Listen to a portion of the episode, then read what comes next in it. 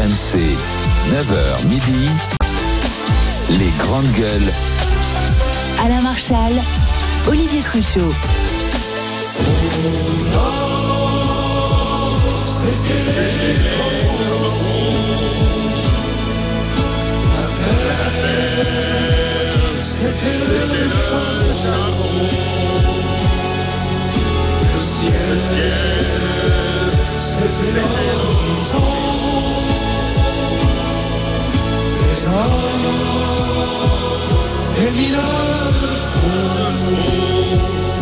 Voilà, c'était une manière, bonjour à tous, pour les GG de saluer la région des Hauts-de-France qui nous a accueillis toute cette semaine au Salon de l'Agriculture. C'était rendre hommage au peuple du Nord, bien sûr, au Coron, la célèbre chanson de Pierre Bachelet. Bonjour Olivier Truchot. Salut Alain, bonjour les grandes gueules, bonjour à tous, bonjour les Hauts-de-France, bonjour le Salon de l'Agriculture. Voilà, nous sommes encore au stand des Hauts-de-France. Encore merci de, pour leur accueil. Nous y sommes jusqu'à midi. Passez nous voir, c'est le hall 7. On est avec Frédéric Faral, professeur d'économie. Bonjour. Bonjour à tous, bonjour à toutes, bonjour les Hauts-de-France, bonjour le Salon de l'Agriculture. Nous sommes avec Zora Euh, qui est Bonjour, cadre de la bonjour à tous. publique. Quel démarrage magnifique. Ça fait vraiment plaisir d'être là. On a, on a le régional Ah de oui, l'État. c'est- le. Et ben Mais voilà. c'est le- Là, c'est beaucoup Eh oui. d'émotions. C'est beaucoup d'émotions. Bonjour à tous les Dunkerquois et à tous les gens des Hauts-de-France. On est à la maison. Le salon d'agriculture, j'adore. Les Hauts-de-France, j'adore. Ça va être sympa. Vous l'avez reconnu, il s'agit d'Antoine Diers. Euh, tout à l'heure, nous serons avec justement la Chambre d'agriculture euh, des Hauts-de-France. Ils seront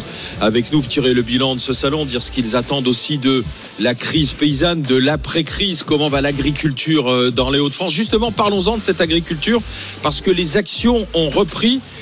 Il nous l'avait dit, hein, la coordination orale à Olivier et moi hier sur le plateau de BFM Story sur BFM TV. On va repartir à l'action, on va faire parler nous. C'est ce qui s'est passé ce matin, place Charles de Gaulle Étoile. RMC, les grandes gueules.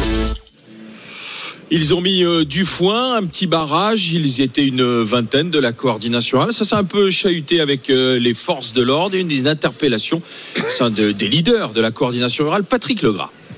Depuis euh, trois jours, on se moque de nous au niveau de l'Europe. On nous a signé un, accord euh, de libre-échange euh, avec le Chili, avec le Kenya. On nous a fait une loi de restauration de la nature qui va encore handicaper euh, notre souveraineté alimentaire, aussi bien au niveau européen qu'au niveau français. Donc on veut, on veut montrer que cela suffit et c'est aussi un, un à, nos dirigeants euh, qui, ont investi euh, le SIA euh, samedi en force et pour montrer qu'on sait aussi investir Paris et l'Arc de Triomphe. Voilà, Patrick Legras, agriculteur, membre de la coordination rurale. Qui a donc en- ensuite été interpellé et c'est pas fini puisque selon euh, nos informations, euh, il pourrait se diriger maintenant vers le château de Versailles pour continuer effectivement à, à faire parler d'eux. On avait dit que le salon de l'agriculture n'avait rien réglé et on le voit en fait avec euh, l'action de, de- de ce syndicat. Il y a eu des annonces, il y a eu, on va pas y revenir, mais enfin l'épisode particulièrement chaotique samedi dernier lors de l'inauguration avec Emmanuel Macron. Et on voit bien que la confiance depuis est, est rompue. Il y a eu des annonces, il y a des choses, mais le problème c'est que les agriculteurs, euh, pour l'instant, ils ne voient rien venir. Alors, c'est c'est parce que ça prend du temps, donc ils veulent maintenir la pression. Euh, sans doute que la FNSEA va également organiser des choses, euh, peut-être dès ce week-end, dès que le salon sera terminé. Bref, on est, euh, voilà, on- la, la crise agricole est là et on le voit bien. Alors, est-ce que ces, ces agriculteurs ont raison de, continuer ou de reprendre les actions Est-ce que vous les soutenez toujours 32-16 pour en parler avec euh, les GG, prêts à ressortir les tracteurs? Je sais qu'on est beaucoup écouté par les agriculteurs. Venez nous le dire, Antoine Diers. Ils ont raison de repartir euh, au combat? Ils ont raison. Et euh, on l'avait dit ici à ce micro, ils ont peut-être été trop gentils euh, à lever les barrages euh, il y a quelques semaines, à laisser finalement ce salon de l'agriculture se dérouler normalement. Parce que en réalité, tu disais Olivier, ça prend du temps de faire changer les choses. Je crains que ce ne soit pas du temps dont on ait besoin. Je crains que nos dirigeants, Emmanuel Macron et son gouvernement, ne soient pas en mesure de stopper, d'arrêter la marche folle de l'Union européenne dans l'ultralibéralisme mondial.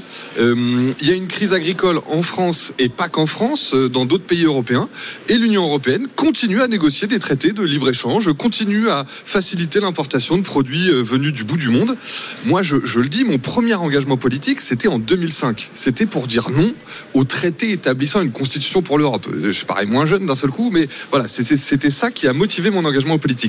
C'est l'idée que le pouvoir politique ne doit pas partir à Bruxelles et que nos dirigeants doivent pouvoir faire quelque chose. Alors si Emmanuel Macron et son gouvernement veulent aider les agriculteurs, ils vont devoir ramener le pouvoir de Bruxelles à Paris et prendre des décisions. Et pour ça, il faut faire pression sur, euh, sur le gouvernement. Frédéric Exactement. Farah.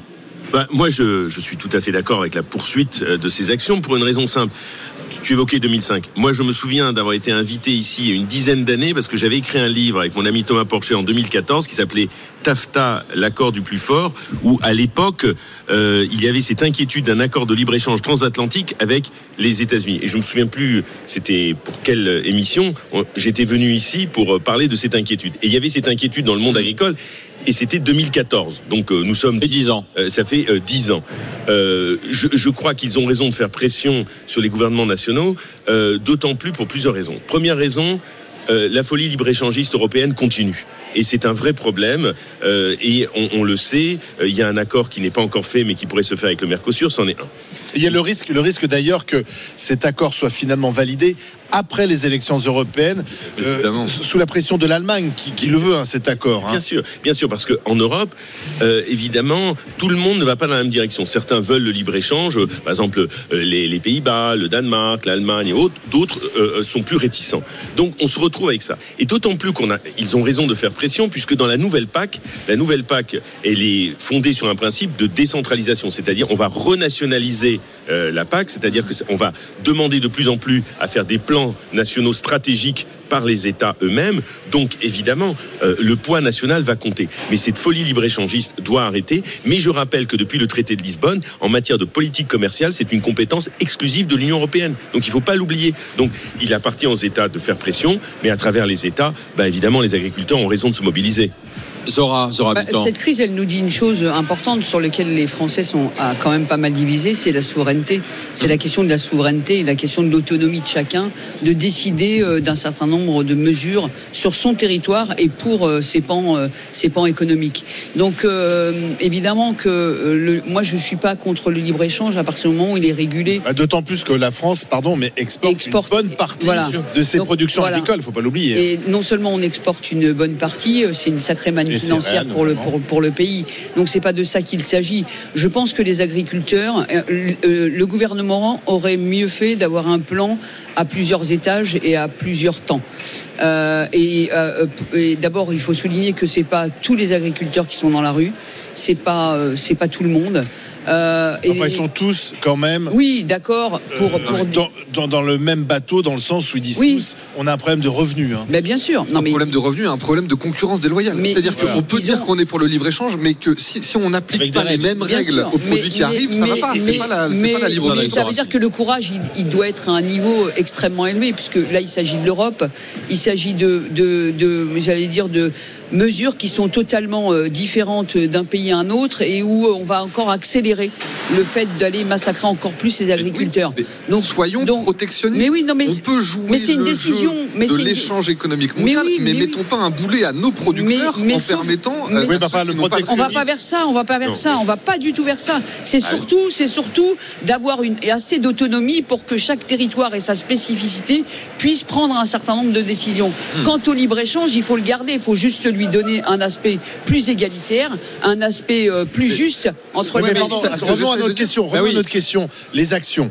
Parce que là, alors c'est c'est les, c'est les actions symboliques, l'art de triomphe, ça fait de belles images, le château oui. de Versailles, etc.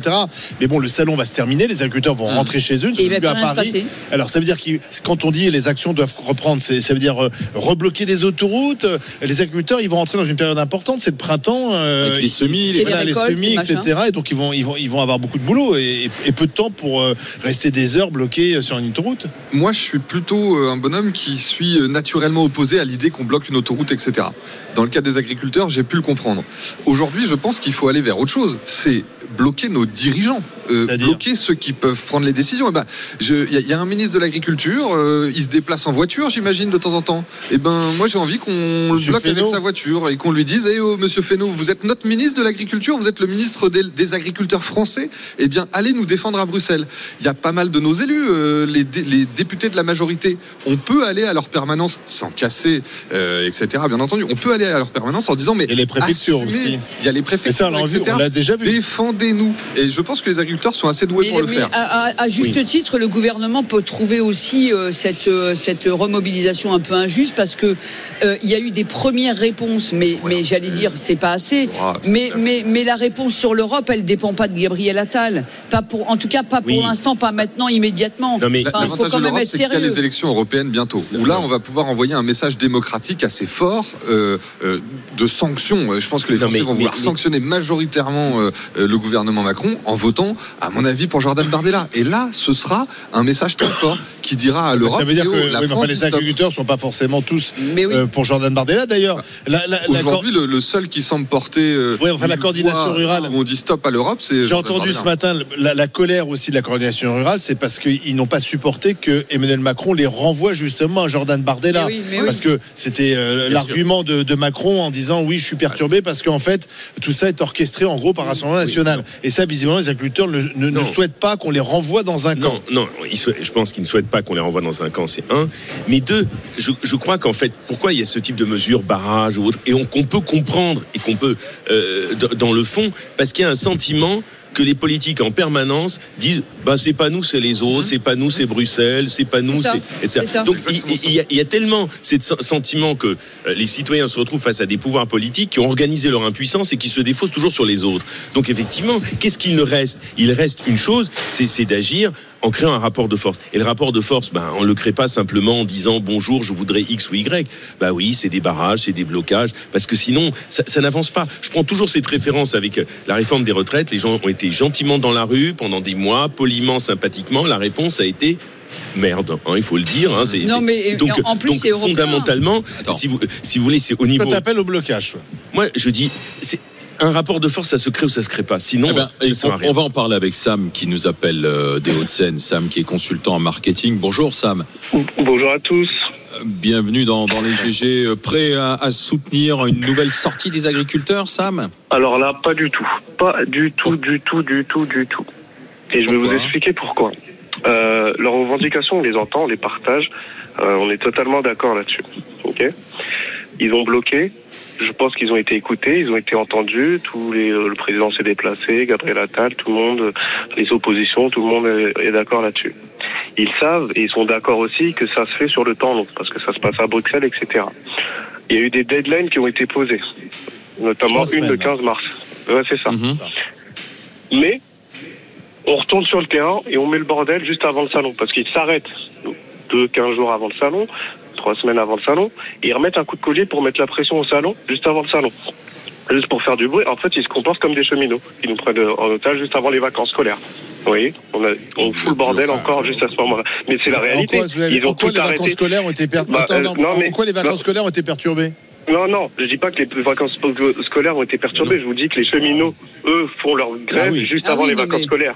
Et là, ils ont fait leur, ils ont arrêté leur barrage. On est d'accord Ils ont tout relevé parce qu'ils étaient d'accord avec les annonces, etc. Et juste avant le salon, on remet un coup de collier, on met le bordel pour menacer le, le bon déroulé du salon. On est d'accord ou pas? C'est ce qui s'est passé. Mhm, mhm. Le président arrive, donc ils veulent discuter avec le président. Au début, on veut pas discuter. Le FNSEA nous fait un tour de ventre. Non, on n'y sera pas. Finalement, ils y sont. On discute avec le président. Oui, euh, ce que vous aviez annoncé, alors que ça leur allait, sinon ils n'auraient pas levé les barrières. On est d'accord C'est euh, oui, euh, vous étiez pas assez précis. Et là, quand il était précis, parce que j'ai regardé tout l'échange en direct, parce que ça m'intéresse pour le coup. Avec le président, non mais monsieur le président, là vous êtes un peu trop technique. On se moque de qui là? Et quand euh, on apostrophe le président en lui disant mais nous ce qu'on veut c'est que vous nous foutiez la paix.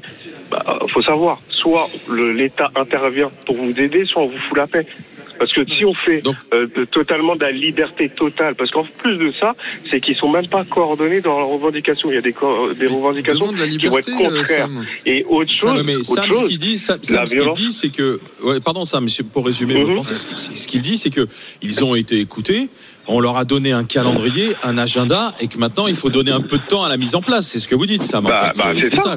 c'est exactement ça. sauf- Faut arrêter de, de prendre les gens pour des abrutis à un moment donné. Excusez-moi du terme.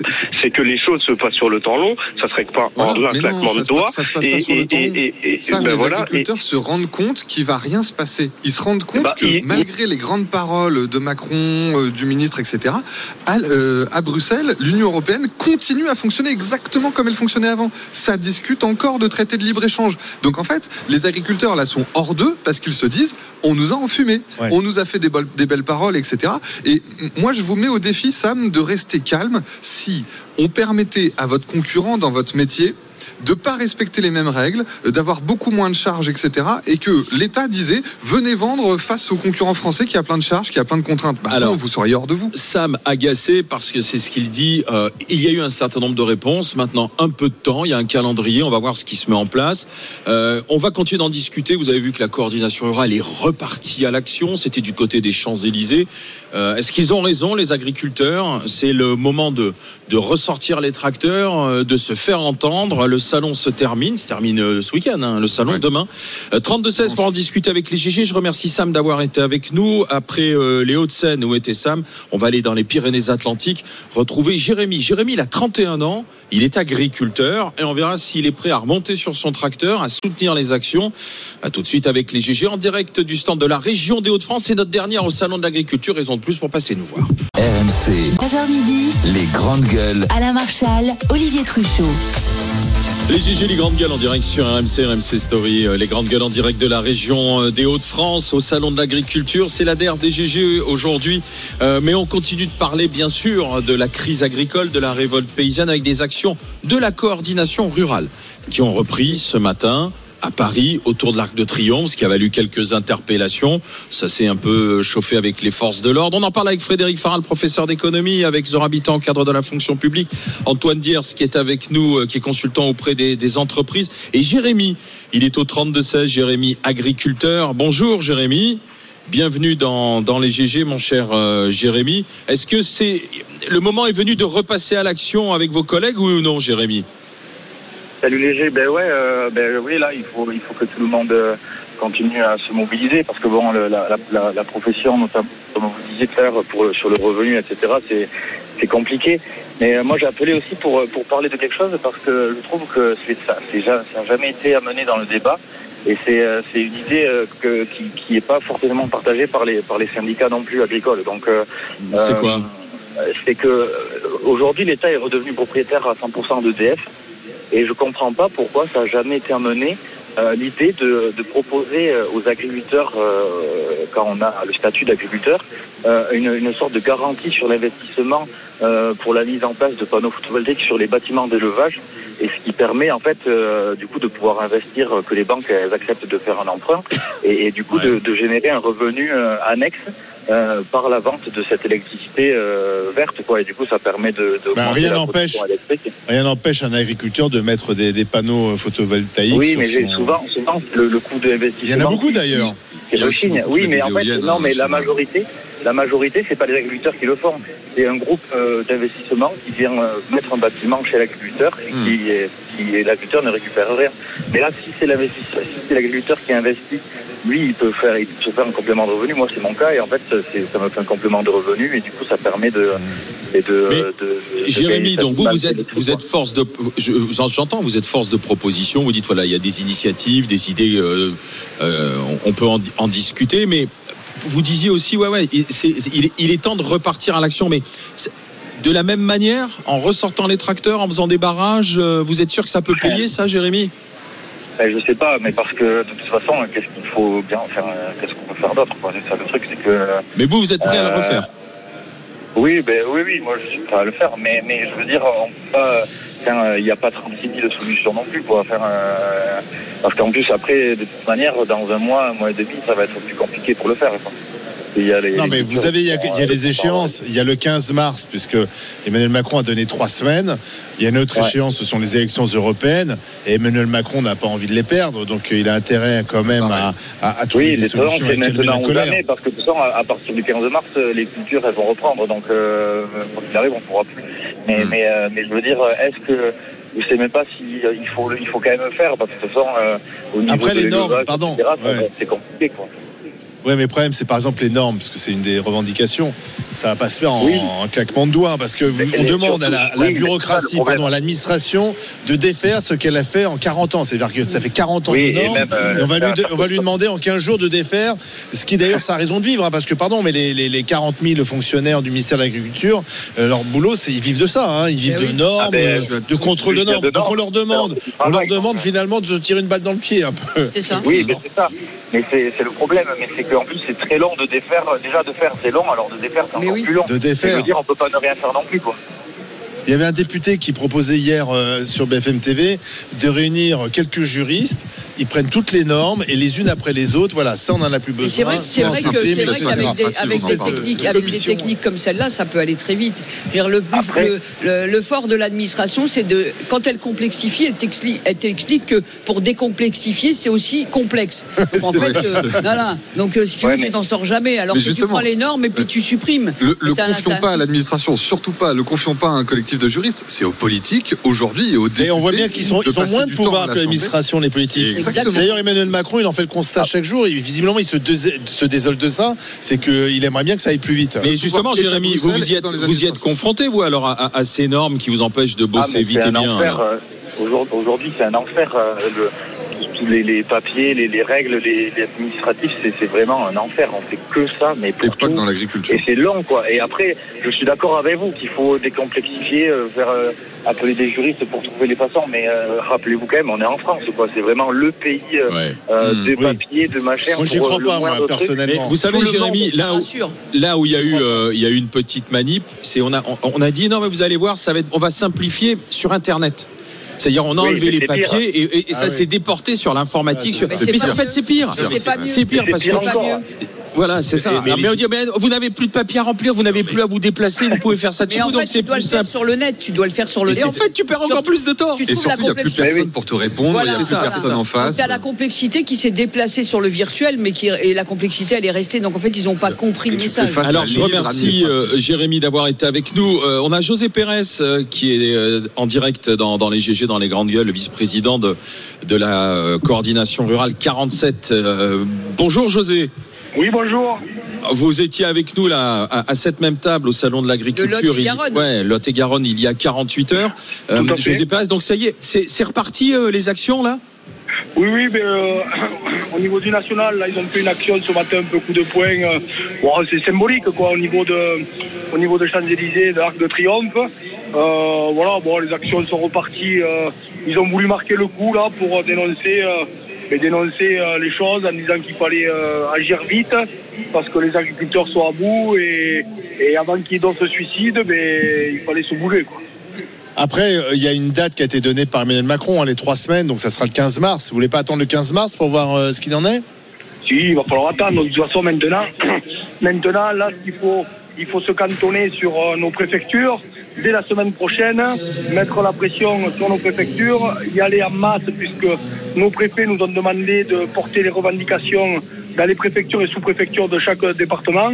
Donc aujourd'hui, c'est ce qu'il faut faire. Dès lundi, il faut que tous les agriculteurs se présentent en masse dans leur préfecture pour dénoncer euh, les problématiques agricoles et pour euh, surtout dire, euh, dire ce ce qu'ils ont besoin. Quoi. Donc il va y avoir un peu de lisier sur les préfectures dans les jours à venir alors. Non, il n'y aura pas de lisier, justement, la semaine prochaine. Et à la pré- les préfectures sont là pour nous écouter.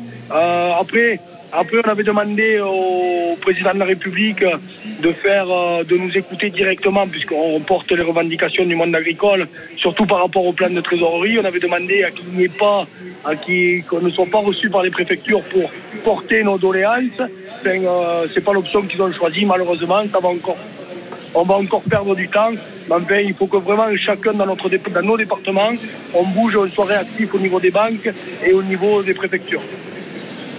Merci José, José Pérez, vice-président de la coordination rurale 47 euh, Lot-et-Garonne. Olivier est avec nous, Olivier euh, du côté de, de l'Hérault. Il est technicien. Bonjour Olivier. Euh, bonjour Alain, bonjour à tous. Bonjour Olivier. Alors quand vous voyez les, les tracteurs ressortir du côté de l'Arc de Triomphe, José Pérez de la, de la CR47, de la coordination rurale, dire on va retourner voir les préfets, euh, vous, vous soutenez vous le- les actions, il est temps que ça reparte, euh, vous dites qu'ils Alors, ont raison Oui, oui, moi je dis qu'ils ont raison. Alors permettez-moi permettez-moi tout d'abord de, euh, enfin, de dire bonjour aux Hauts-de-France. En fait, c'est ma région natale, même si maintenant je suis à Béziers, donc euh, c'est que j'en oui. profite, c'est Ah l'occasion. oui, effectivement, c'est l'opposé. Ah un petit peu, ouais, légèrement. J'ai fait un petit voyage de 1000 km. Voilà, mais alors oui, je suis tout à fait euh, d'accord avec les agriculteurs. Et euh, si vous me permettez, en fait, il y a, il y a quelques semaines de ça, j'étais déjà intervenu. Vous m'aviez laissé la parole euh, avec beaucoup de plaisir, et j'avais dit euh, que les agriculteurs allaient se faire endormir par le gouvernement. Voilà. Qu'est-ce qui s'est passé? Ils sont fait endormir par le gouvernement à coup de poudre, de perlimpinpin, de planches à billets. Vous allez avoir des aides. Et qu'est-ce qui se passe derrière? Monsieur Macron qui dit euh, on va arrêter les accords de libre échange. Pas plus tard qu'hier, le Kenya et le Chili, ils ont eu des accords de libre échange avec l'Europe. C'est du grand n'importe quoi. C'est euh, de l'esbrouf. C'est de la, de la politicaille pour essayer de se sauver euh, l'arrière-train, si vous me permettez l'expression, euh, face au peuple qui, lui, est toujours en train d'agoniser. On voit tout ce qui se passe encore à côté. Les agriculteurs ne s'en sortent toujours pas. Donc on se fiche de la gueule du monde, quoi, en fait, c'est ce que vous ah, mais dites. complètement, mais clairement, le gouvernement se moque totalement euh, de la face. Le gouvernement et le président. globalement. Le président nous fait comme à chaque fois, là, il enlève la veste, il remonte les manches et il va débattre. Et il parle fort et il utilise des mots puissants, etc. Et Oui, on dit, voilà. ah bah il va Mais faire quelque chose. non, mais il et, achète en du fait, temps. et en fait, il ne se passe rien. Il achète du temps. Il achète du temps. ouais. Il achète du temps, rien d'autre que ça. Oui, mais enfin, il, va falloir qu'il tienne 4 mois parce que moi, je pense qu'il a une échéance en tête, ce sont les européennes, euh, et c'est donc le 9 juin. Euh, et le, il va pas pouvoir tenir comme ça uniquement avec des Mais- paroles et, et des. Olivier. voilà, jusqu'au Mais 9 si. juin. Ah bon, vous croyez? Ben oui, j'en suis quasi certain. Regardez ce qu'il a fait à l'époque avec les Gilets jaunes. Il a tapé Mhm. sur les plus méchantes façons de parler, il a laissé traîner. Et quand les Gilets jaunes, ils se sont essoufflés tout seuls parce qu'ils avaient besoin de retourner chez eux pour travailler, ben écoutez, les Gilets jaunes, on en a entendu parler. Là, les agriculteurs vont avoir besoin, parce que c'est une obligation pour eux d'aller travailler pour leurs exploitations, ils peuvent pas se laisser mourir. Qu'est-ce qui va se passer? Ils vont retourner chez eux, il va tenir le bout, il va pas les écouter comme d'habitude, sauf si vraiment il y a un événement majeur de violence, et des choses que je réprime totalement, attention, je suis tota- totalement contre ça. hein. Mais si ça en vient pas à des actes violents, comme d'habitude, ben écoutez, il fera la sourde oreille, parce que lui, il a ses projets en tête, hein, il a les élections européennes, il a sa présidence européenne. Oui, mais ce que je hein. comprends pas. Voilà. Oui. Ce que je comprends pas, d'accord, mais euh, en fait, Emmanuel Macron, il se représente pas. Et en fait, ça devrait être une force pour lui. C'est-à-dire qu'il n'a pas besoin, à la limite, s'il finit impopulaire, peu importe, mais s'il a vraiment réformé le pays, changé les choses, d'ailleurs, je pense que la popularité, il reviendra, parce que, à mon avis, la popularité, il vient du fait qu'on ne règle pas les problèmes. Mais il devrait, au contraire, se saisir de ça. Il n'a plus de compte à, à rendre, puisque de toute manière, il ne se représente pas. Non, mais Et dans, on- dans, non, mais- dans trois ans, il quitte l'Élysée. Non, mais Oui, le, problème. Vas-y. Bon, non mais Vous battez pas pour parler. Hein. Euh, non, non, mais on va pas se battre, au contraire. Non, mais euh, simplement, est-ce que Emmanuel Macron a eu un cap précis? Ah. C'est- ça la, la question. Est-ce qu'il sait exactement ce qu'il veut faire? En fait, euh, comment dire, Emmanuel Macron euh, illustre ce que le chercheur Pierre-André Taguieff appelait dans les années 90 le bougisme. C'est-à-dire, il s'agit de bouger pour bouger, Ouais. faire du mouvement pour du Le mouvement. progrès. Mais où va-t-on? Mais ça, on ne sait pas. Et, et c'est ça le problème. C'est que, et comme euh, Emmanuel Macron est à peu près ministre de tout, de l'éducation, de l'agriculture, de l'industrie, de la transition numérique, etc. Donc, à force, qui trop embrasse, mal étreint. Et, et je pense qu'il n'y a pas de cap. Et il n'y en a jamais eu. Et d'ailleurs, quand même, il a été élu sur un flou programmatique absolument dingue. hein. Je veux dire, dans les deux cas de figure. Donc, dans le fond, euh, le macronisme. euh, c'est une séance comme, j'ai envie de dire. Oui, on voit bien quelques réformes. Les seuls endroits où ça réforme, avec des économies, c'est sur la sphère sociale. L'assurance chômage, les retraites, etc. Mais où est le cap dans cette histoire? Je ne crois pas qu'il y en ait eu un moment Alors, donné ou un autre. Zora, voulait parler. Moi, je, je, je- la, la question du cap, je l'ai souvent évoquée, mais bien pire que le cap, c'est la colonne vertébrale. Qu'est-ce que tu défends comme idéal? Quelle société tu veux et quelle vision? Comment tu vois la société? Ça, c'est encore pire que le cap. Mais moi, je veux dire que, en fait, si, en fait, ils, ils prennent des décisions et ils, ils proposent des choses et il y a des réformes.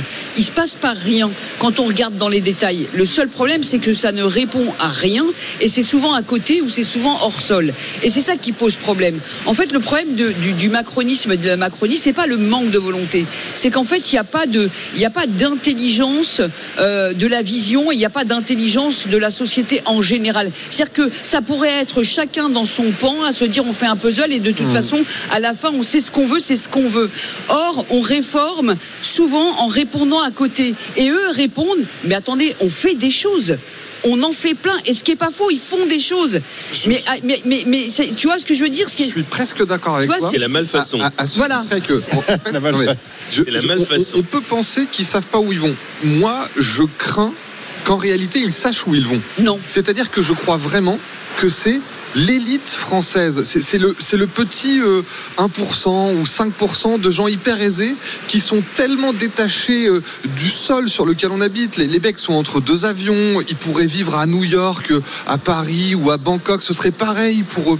Et donc, en réalité, ces gens-là sont au service d'une vision parfaitement mondiale du En fait, monde. le bon sens, uniquement fondée Antoine- sur l'argent. Donc, le je pense vraiment bon que sens- leur ligne, c'est ça. Le- C'est la mondialisation à tout craint absolu. bon Et c'est pour ça qu'ils sont.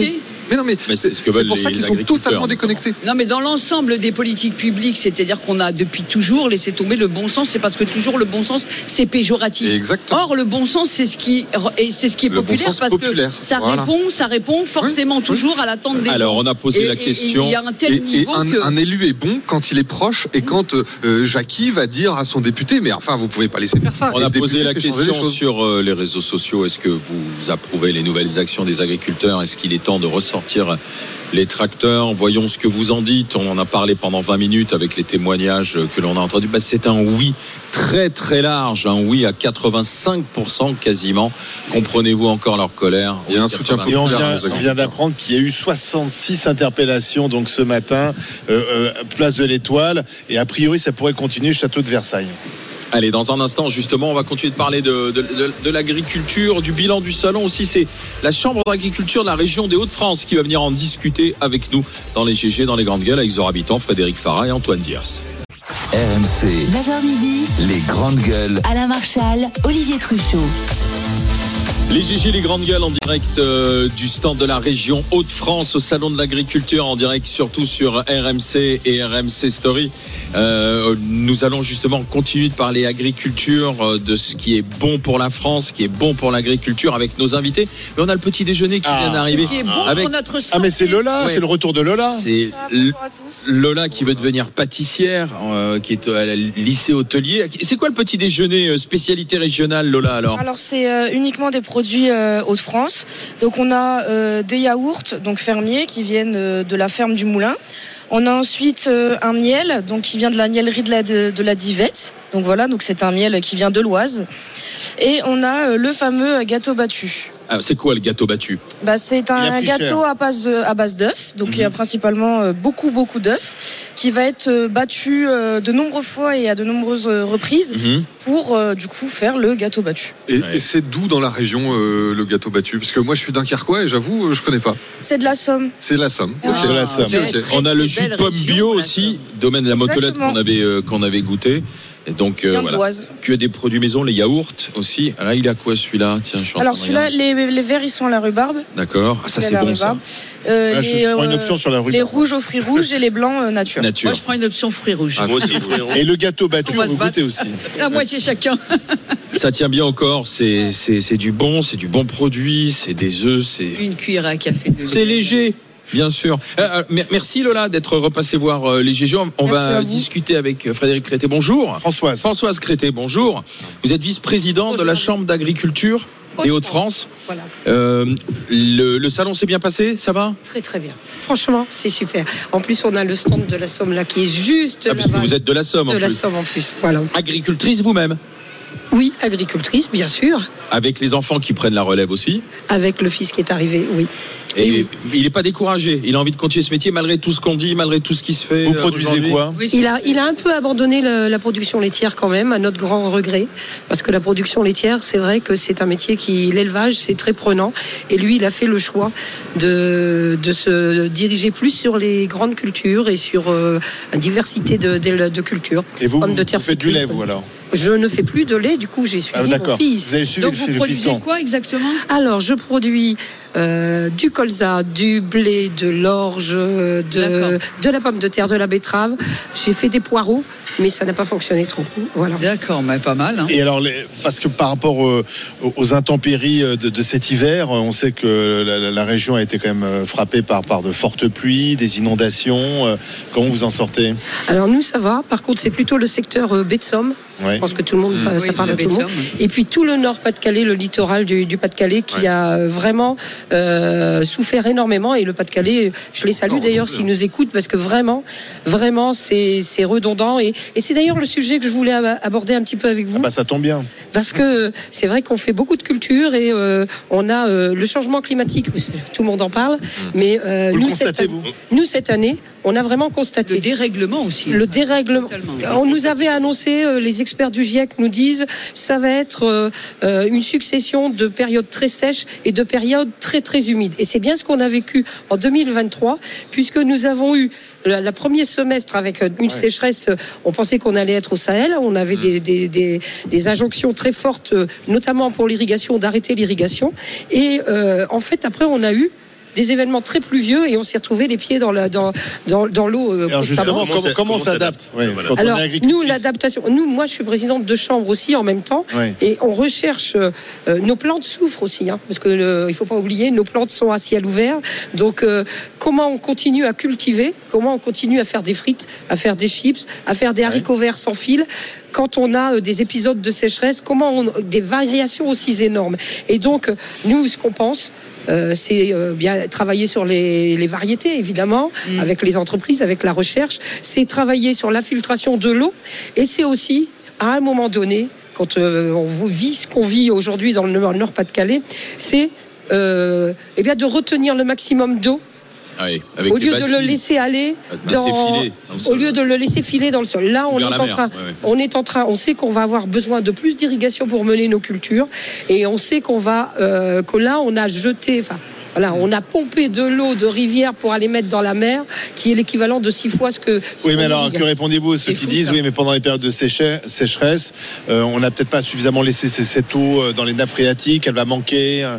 Ah, mais de toute façon, il y a plusieurs solutions. Il n'y en a pas qu'une. Il y a une solution qui est la réinfiltration et euh, récupération d'eau, réutilisation de l'eau. Mais vous allez avouer, on n'est peut-être pas obligé de mettre de l'eau pure ou très propre ou de l'eau de consommation sur les parcelles. on Oui, peut aussi mettre Oui, de oui, l'eau que l'on a qu'on a retenu quelque part lorsqu'il y en avait beaucoup. Et derrière, on réglerait le problème des inondations parce que quand même l'eau descend toujours et à un moment, quand on la retient pas, qu'elle tombe à un endroit qui est haut, elle descend Donc et elle vous inonde demandez, dans vous l'endroit. demandez l'autorisa- enfin, l'autorisation. Vous souhaitez faire ce qu'on appelle les retenues d'eau, quoi, les, les, les bassines, quoi. C'est- On, c'est on souhaite, on travaille sur plusieurs plans, mais on souhaite, oui, y regarder sérieusement et euh, de façon euh, très euh, scientifique, sans se prendre trop la tête. Nous, les écolos, ils vont débarquer hein, chez, à ce moment-là, hein, les, les, c'est les la soulèvements de la c'est terre. autres. très écologique, parce qu'en fait, il faut quand même se, se- être toujours dans le leitmotiv pour le bas carbone.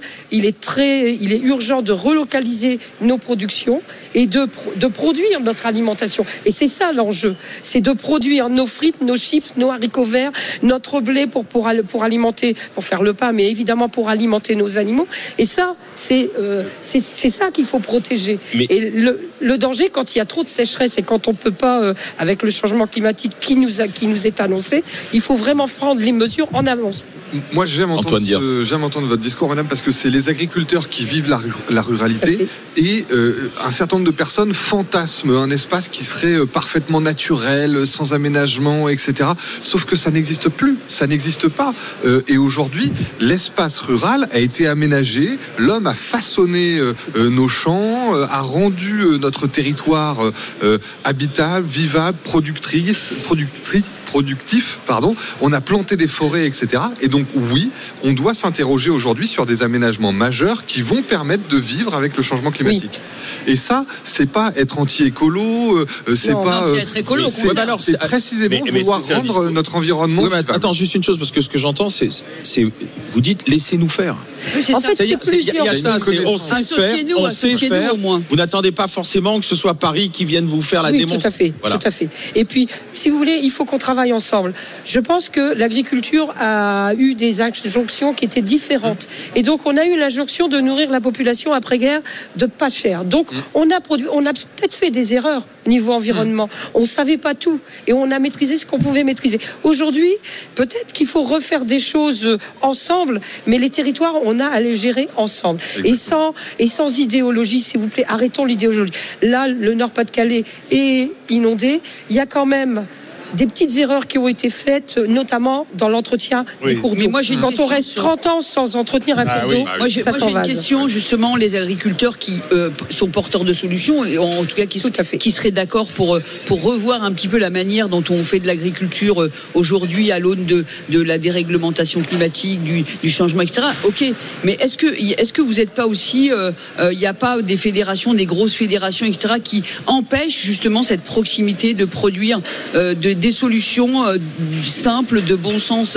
Est-ce que aussi vous n'êtes pas, euh, euh, vous n'êtes pas, comment dire, envahi par des gens qui sont censés porter votre parole et qui finalement, eux non plus, la portent pas vraiment? Parce que c'est, moi, je, me dis que dans chaque préfecture et dans chaque région, il devrait y avoir une proximité directe avec les préfets, etc., les gens du, du, du- des, des administrations pour pouvoir porter des solutions. Oui, alors nous, pour, le, pour, euh, pour la petite histoire, nous, le préfet de la Somme et à la DDTM, on a vraiment une vraie proximité. Ben voilà. Donc je le dis. Mais ça devrait être la Mais règle par contre, C'est vrai qu'on s'aperçoit, c'est surtout au niveau des normes. Des normes, les normes sont des, des normes un peu écrites au niveau de Paris et qui sont quelquefois très contradictoires et on n'arrive pas à s'y retrouver. On nous met des plans euh, de gestion de l'azote. Très franchement, on a des dates d'épandage qui ne sont même pas. euh, effectivement, on ne peut pas savoir quand on doit travailler dans les champs et quand on doit épandre nos fumiers ou nos lisiers. Alors avouez que pour les éleveurs, c'est quand même un peu stressant. Mais est-ce que, tout à l'heure, on évoquait la question européenne. Est-ce que vous avez l'impression de sentir les effets de la politique européenne, c'est-à-dire sur les normes, sur votre façon de produire? Est-ce que vous avez l'impression que l'Europe, c'est une réalité ou c'est un fantasme, en fait? Non, l'Europe, c'est une réalité. Il y a quand même beaucoup de décisions qui se prennent au niveau européen. Je dirais qu'en fait, en France, on a toujours voulu être exemplaire et plus exemplaire que les autres. C'est-à-dire qu'on a voulu, on a surréglementé. Et là, ça, c'est un vrai problème. Parce que si vous voulez, nous, nous nous retrouvons en concurrence. Et c'est un peu ce que le sujet d'avant. On est en concurrence avec des, des produits qui nous arrivent, qui n'ont pas déjà les mêmes normes sociales bien sûr. et qui en plus n'ont pas les mêmes normes euh, phyto, notamment Environnementales, etc. Donc, envir- donc il y a un problème. Bien Et sûr. donc, alors social, Ah oui. c'est quand même important. Attendez, nous. Et donc, moi, j'invite quand même les Français à consommer strictement français, que ce soit de proximité ou. Mais quand euh, c'est plus cher, on fait comment? c'est pas plus cher quand on cuisine. Non, c'est vrai. Je suis désolée, moi je cuisine. C'est vrai que c'est plutôt les plats préparés, peut-être qui sont Transformés. Mais ça, euh, Oui. bon, mais en a le fait, quand c'est pas transformé, c'est pas plus cher. Et alors, par contre, pourquoi je dis il faut euh, manger français? Parce que quand on mange français, d'ailleurs, on devrait le faire aussi pour les vêtements. Là, je- j'extrapole. C'est quand même. Ça va être compliqué parce qu'on on produit plus alimente- grand-chose, hein. Voilà, c'est vrai. Mais on alimente notre système social. On alimente tout ce qui fait notre ADN et qui nous permet mais- d'amener des services Oui, mais- aux uns et aux autres. Oui, mais Françoise, pardon, mais Françoise, euh, c'est bien consommer français, mais aujourd'hui, on apprend que un poulet sur deux consommé en France vient de l'étranger. C'est-à-dire qu'on n'a même plus euh, notre souveraineté. C'est-à-dire que si on voulait consommer que français, il y a plein de produits qu'on ne consommera plus. Euh, les fruits et légumes, euh, aujourd'hui, les- l'Espagne importe énormément, exporte énormément chez nous de fruits et légumes. Donc très bien consommer français, mais on va se priver de plein de choses. Oui, mais on va régler le problème. D'abord, déjà au niveau qualitatif, si on, on, insiste sur la qualité des produits, le produit français sort en premier. Et je le dis parce que c'est vrai qu'on a des, pr- des produits, des Ukrainiens notamment, qui viennent nous faire concurrence. Attendez. Quand on produit français, on a des normes françaises qui nous assurent le côté sanitaire. Quelquefois, on nous reproche le côté sanitaire un peu trop euh, élevé qui nous enlève le goût. Vous voyez Mhm. Quand vous faites du, du, du, du très propre, Ouais. quelqueois vous, vous oubliez un peu l'authenticité C'est du aseptisé, C'est un peu là où nous, nous devons nous situer des deux côtés. Merci Françoise Merci. Crépé, vice-présidente de la Chambre d'agriculture des Hauts-de-France, d'être venue défendre à la fois votre région et le un peu foutez-nous la paix, on sait faire, on sait travailler. Quoi. Merci Françoise. Suite des GG dans un instant en direct de la région des, des Hauts-de-France, euh, en direct jusqu'à midi. Passez nous voir. RMC jusqu'à midi. Les grandes gueules.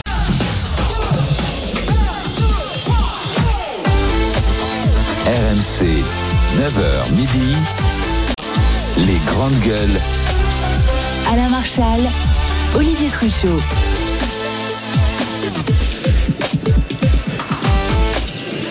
Les Gigi, les grandes gueules euh, au stand de la région des Hauts-de-France. Nous sommes toujours en direct de ce salon de l'agriculture, les amis. Passez nous Ça se voir. remplit, ça se remplit. Passez nous voir jusqu'à midi, c'est la DER. Euh, Aujourd'hui, on remercie encore la région des Hauts-de-France pour son, pour son accueil. Frédéric Farah, professeur d'économie, est avec nous aujourd'hui, tout comme euh, Zora Habitant, cadre de la fonction publique. Antoine Diers, consultant auprès des entreprises, euh, nous accompagne. Deux petits sujets de discussion là à venir euh, d'ici 10h40. Euh, L'affaire Gérard Miller, est-ce qu'il a bénéficié d'une espèce d'omerta, d'impunité, d'une loi du silence parce qu'il était très connu, très médiatique on en discute avec vous au 32-16 tout à l'heure à 10h20. Mais d'abord, on va parler du nombre de demandes d'asile qui s'envolent aujourd'hui en Union européenne. On a même l'impression que l'Europe est dépassée.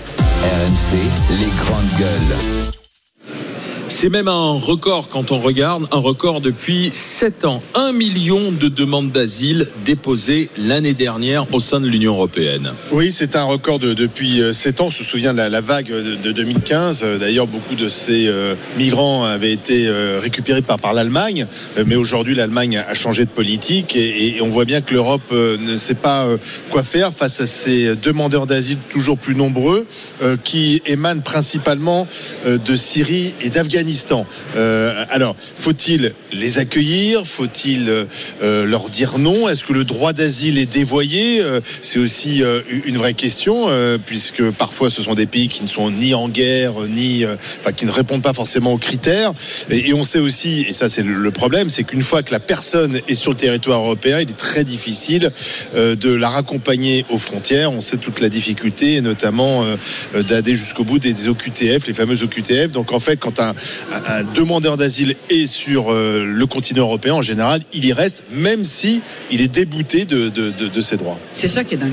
Ce qui, ce qui est dingue. Bah, ce qui est dingue, c'est que en fait, euh, euh, euh, tout le monde pense que l'immigration, euh, euh, enfin tout le monde, beaucoup de gens s'imaginent qu'il faut accueillir, mais tous ceux qui nous dirigent euh, non, ne proposent aucun format, aucun mode d'emploi. Rien de, rien de, j'allais dire, euh, euh, qui pourrait être euh, cohérent et euh, pour absorber cette immigration. Mhm. En fait, on a l'impression que l'immigration c'est en roue libre. On peut pas donner l'asile à la totalité des gens qui veulent venir s'installer sur nos territoires. C'est pas possible. Même avec le meilleur humanisme du monde, techniquement c'est pas possible. Euh, et donc, et donc, euh, en ne prenant pas de solution, en ne prenant pas de décision, en ne voulant pas du tout affronter le problème, on a des demandeurs d'asile qui sont pas de pays en guerre. On a des gens qui deviennent clandestins au vu et au su de tout le monde. On a une intégration lorsqu'on accueille les gens et qu'on leur donne les papiers qu'on ne fait pas, et ainsi de suite. Et forcément, au bout d'un moment, il y a un trop plein. C'est obligatoire parce que même nous, par moi qui suis issu d'immigration, je pourrais me dire, bah moi mes parents euh, ont eu cette chance, euh, donc il faut continuer. Bah non. Ben non, non, non, c'est pas parce que nous, nous avons été issus d'immigration, nous, qu'on doit avoir aujourd'hui- une immigration totalement incontrôlée, euh, totalement euh, laisser, euh, euh, laisser euh, les gens en liberté, sans travail, sans emploi, sans rien, dans les rues. C'est encore pire que de dire on ne vous accueille pas, on ne peut pas vous accueillir. Frédéric, Frédéric Farah. Bon, euh, quand il y avait la. T'es d'accord avec Zora? Euh, Pas tout à fait, non. Bah non, pas vraiment. Et comme euh, bon. Ah, attends qu'Antoine prenne la parole. Euh, bah, ouais, ouais, je, je, je- Regarde le meilleur pour la fin. Bah je- oui. je, je- je- je sais bien, je- je- je- je- j'entends déjà le discours d'Antoine. Il vient jusqu'à moi. Euh, Mais nous aussi, nous entendons déjà ton discours, il vient jusqu'à nous. ben oui, mais t'inquiète pas, tu vas l'entendre. hein. Vas-y, vas-y, vas-y. Euh, donc, je rappelle que quand il y a eu la grande vague migratoire là, dont parlait Olivier il y a un instant, ça avait représenté exactement 0,23% de la population européenne au total, hein, le nombre de migrants qui étaient venus. hein. je, tiens, je tiens. Donc, 0,23, c'est vrai que c'est beaucoup, beaucoup. hein. c'est énorme. Euh, D'autre part, euh, il nous est dit que c'est les Syriens et les Afghans. Je rappelle que les Syriens, principalement, ils sont au Liban, euh, ils sont pas ici. Un million et demi de Syriens sont au Liban. hein. Je, tiens à le dire pour, au cas où les gens l'auraient oublié. D'autre part, c'est pas vrai que l'Europe ne fait rien. Elle, elle n'arrive pas à faire quelque chose, ou elle le fait mal, ou elle mais elle fait quelque chose. Alors c'est pas pour défendre l'Union européenne, je suis très critique à son égard. Mais je rappelle qu'en ce moment il y a un débat européen qui patine, qui était comment sortir de ce qu'on appelait Dublin 3, euh, qui était effectivement euh, la, façon, il y avait Dublin 1, 2, 3, comment on allait accueillir et se répartir ces populations entre Européens. C'est ce truc finalement a échoué. Euh, les Italiens se sont plaints parce que c'est eux qui accueillaient beaucoup de monde et ils n'étaient pas contents. Et aujourd'hui, on, les Européens tentent de construire, surtout dans les situations de tension, un pacte migratoire, un nouveau pacte migratoire, mais sans y parvenir. En gros, c'est chacun doit accueillir sa part. quoi, en fait. Chacun doit accueillir sa part pour que ça soit plus équilibré, surtout en période de crise. Pour l'instant, ça, ça patine. Sauf qu'on donne l'impression qu'on contrôle alors qu'on contrôle rien du tout. Exactement. on ne le problème, contrôle- c'est ça. Oui, mais on C'est ne là où il y a un mensonge. Euh, c'est c'est là qu'on contrôle euh, rien, mais en même temps, on pourrait dire que l'Union européenne, sur beaucoup de domaines, on pourrait lui reprocher des choses. Le problème, je pense que euh, c'est pas qu'on ne peut pas accueillir ou que, euh, je suis désolé, la Syrie, l'Afghanistan, on peut pas dire que c'est des pays en paix, hein, enfin, à moins que, je sais pas, on ait loupé des éléments dans l'actualité. La, la question, ces populations peuvent être accueillies. La question, c'est pas ces populations posent un problème, c'est dans quelles conditions on les accueille. Et, je- et je ne partage pas l'idée qui consiste à dire ah ben ces populations euh, viennent tout foutre en l'air, euh, c'est pas possible. Non, il y a des manières d'accueillir décemment, et c'est une question qui doit se régler au niveau européen. Et je regrette que ça patine à ce niveau-là. Et au contraire, au niveau européen, on entend de drôles de sirènes qui fait que l'Europe se veut de moins en moins accueillante. Et pour moi, Eh, ça me pose un mais les, les peuples, côté. les peuples, parce que les peuples ne. Non mais regarde ce que accueillir. tu dis, euh, Attends, Frédéric. Non mais juste, je lui réponds parce qu'il dit, il dit, euh, on peut pas dire qu'on ne peut pas accueillir, mais il faut accueillir bien. Mais justement, le problème il est là, c'est qu'on n'accueille pas. Il n'y a, pas de politique d'accueil. Oui, mais on accueille mal, mais c'est-à-dire que c'est pas parce qu'on accueille mal qu'il faut rejeter les gens. Ah bah oui, non, non, non, non, mais le problème c'est que quand tu accueilles mal, mal, ça pose un problème Alors, de cohésion dans le pays. Antoine Diers. Eh ben oui, Oui, c'est forcément. la responsabilité non pas des migrants, mais des, des mais, politiques. et on n'a on pas dit que c'était la Antoine responsabilité Dier. des Personne n'a dit que mais le c'était la problème, il, est- responsabilité des il est- il existe. Moi, moi j'adore euh, l'argument de la gauche, globalement, que, que tu viens de tenir, euh, Ah, Frédéric, qui est ça. de dire non, mais regardez, c'est que 0,23% de la population, c'est pas grand-chose. Oui, mais si c'est si peu, pourquoi on a autant de problèmes avec l'immigration? Pourquoi l'Allemagne, qui sous Merkel a accueilli beaucoup d'étrangers, on parle d'un million hein, d'étrangers, je, crois, euh, accueillis euh, sous l'ère Merkel en Allemagne. Et pourquoi on a vu ces vagues de viols sur les jeunes filles allemandes euh, le soir du Nouvel An Euh, Pourquoi Euh, on a... Non mais par des étrangers. mais par- Laisse-moi finir, frère. Je- je t'en prie, je Pourquoi prie. les pays d'Europe du Nord, vous savez, cette belle, ce beau socialisme d'Europe du Nord, euh, les Suédois, C'est fini, ils sont plus etc. socialistes depuis longtemps. Non, non, mais Les Danois. Qui, qui ont, les Danois, qui ont accueilli. à Bah, les Allemands socialistes n'en veulent plus. Hein. Et En en ce moment, c'est un socialiste qui est à la tête de la. Fusionne en cachette à outrance dans les salons. fini, on fini, Fini, fini. Même les socialistes du Nord, même les démocraties euh, nordiques qui avaient les bras ouverts, ont fermé les bras, ne veulent plus d'étrangers parce que ça s'est mal passé. Euh, vous dites, on doit accueillir, etc. C'est vraiment le point où je suis en désaccord avec vous. On ne doit pas accueillir. Nous n'avons aucune forme de responsabilité, aucune forme d'obligation, pas pas même morale. Et je souhaiterais qu'un jour, les peuples, les Français, mais l'ensemble des Européens, soient consultés. Et si on demandait Bah là, la aux habitants de notre consultation, c'est l'élection c'est européenne. là. exactement là où je veux en venir. Si on leur demande, les gens disent arrêtons l'immigration. Alors, arrêtons l'immigration, c'est possible. Je ne veux pas entendre de discours non, mais c'est pas possible, Antoine, on ne peut pas protéger les frontières. Un paquet de pays dans le monde parviennent à protéger leurs frontières. Nous, c'est parce que nous ne le souhaitons pas réellement. On pourrait mettre les choses en place. Non mais alors, juste deux choses. Tu es en train de me dire un truc que qui dit immigrant, qui dit immigré, égale violeur. En fait, c'est ça ce que tu es en train de dire. Là, tu fais un raccourci. En Non, non, mais revanche, c'est ce que je t'ai c'est- dit. non, mais ce que ce tu me dis. c'est Non, que- je t'entends. attends, T'as été quand même assez vite sur les viols de Cologne. Non, ont voilà. ça c'est vrai. Attends, attends. Non, tu ne peux pas résumer l'immigration, les demandeurs d'asile à des violeurs, euh, les violeurs de Cologne. une sur. Est-ce que c'est vrai qu'il y a une surreprésentation des violeurs, des voleurs parmi euh, les étrangers Oui, c'est vrai. Oui. C'est avéré. Et donc c'est tout ce que je dis. Du coup, C'est ça, ça en fait pas une règle. Ça ne fait pas une règle. Mais je t'ai- je pas. Qui, a- qui a dit que c'était une règle tu- Je n'ai jamais dit. Antoine, les, viol- les étrangers sont violeurs. Je te dis Antoine, que les tu gens. l'as laissé Attends. tellement entendre Ah ben, que je crois qu'on l'entend jusqu'à la porte de Versailles. Après, Frédéric, pardon, mais. Attends, attends, attends, je termine. Frédéric, ce que je te dis, c'est que les gens le voient. Tu peux tenter de nier, nier la réalité, mais les gens te disent stop à l'immigration. ce qu'on voit, ça, ce qu'on voit surtout, ça. par exemple, dans les rues de Paris en ce moment, moi, j'ai jamais vu autant de tentes à Paris. Oui. Jamais vu.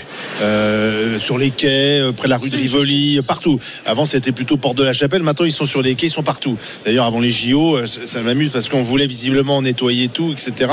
Et pourquoi? Et ces, ces gens, ce sont des gens qui viennent d'ailleurs, qui sont là, qui sont, qui vivent dans des conditions épouvantables, euh, qui vivent dans des tentes. On les laisse là, et après, on tient un discours. Ah, mais c'est bien de les demandeurs d'asile. Ils sont En fait, clandestins. en fait, ils sont on- clandestins, on- donc on- forcément, ils sont en dehors de tout. En, en- en fait, on est en dehors des solutions En fait, il y a- beaucoup d'hypocrisie ou du cynisme, mais, Non, mais- euh, mais- on peut pas, on peut pas dire, mais si, si, il faut les accueillir et ces gens-là, on les retrouve dans des tentes. Tu euh, prends pas des invités non. si tu les laisses dormir sur le palier. Non, Mais ils sont pas invités, justement. Ah non mais mais invités. Alors- euh, j'ai- j'aimerais pouvoir juste un peu répondre entre les invités qu'on ne doit pas inviter et les violeurs potentiels. Bon, alors, bon, Sur représentation. Voilà.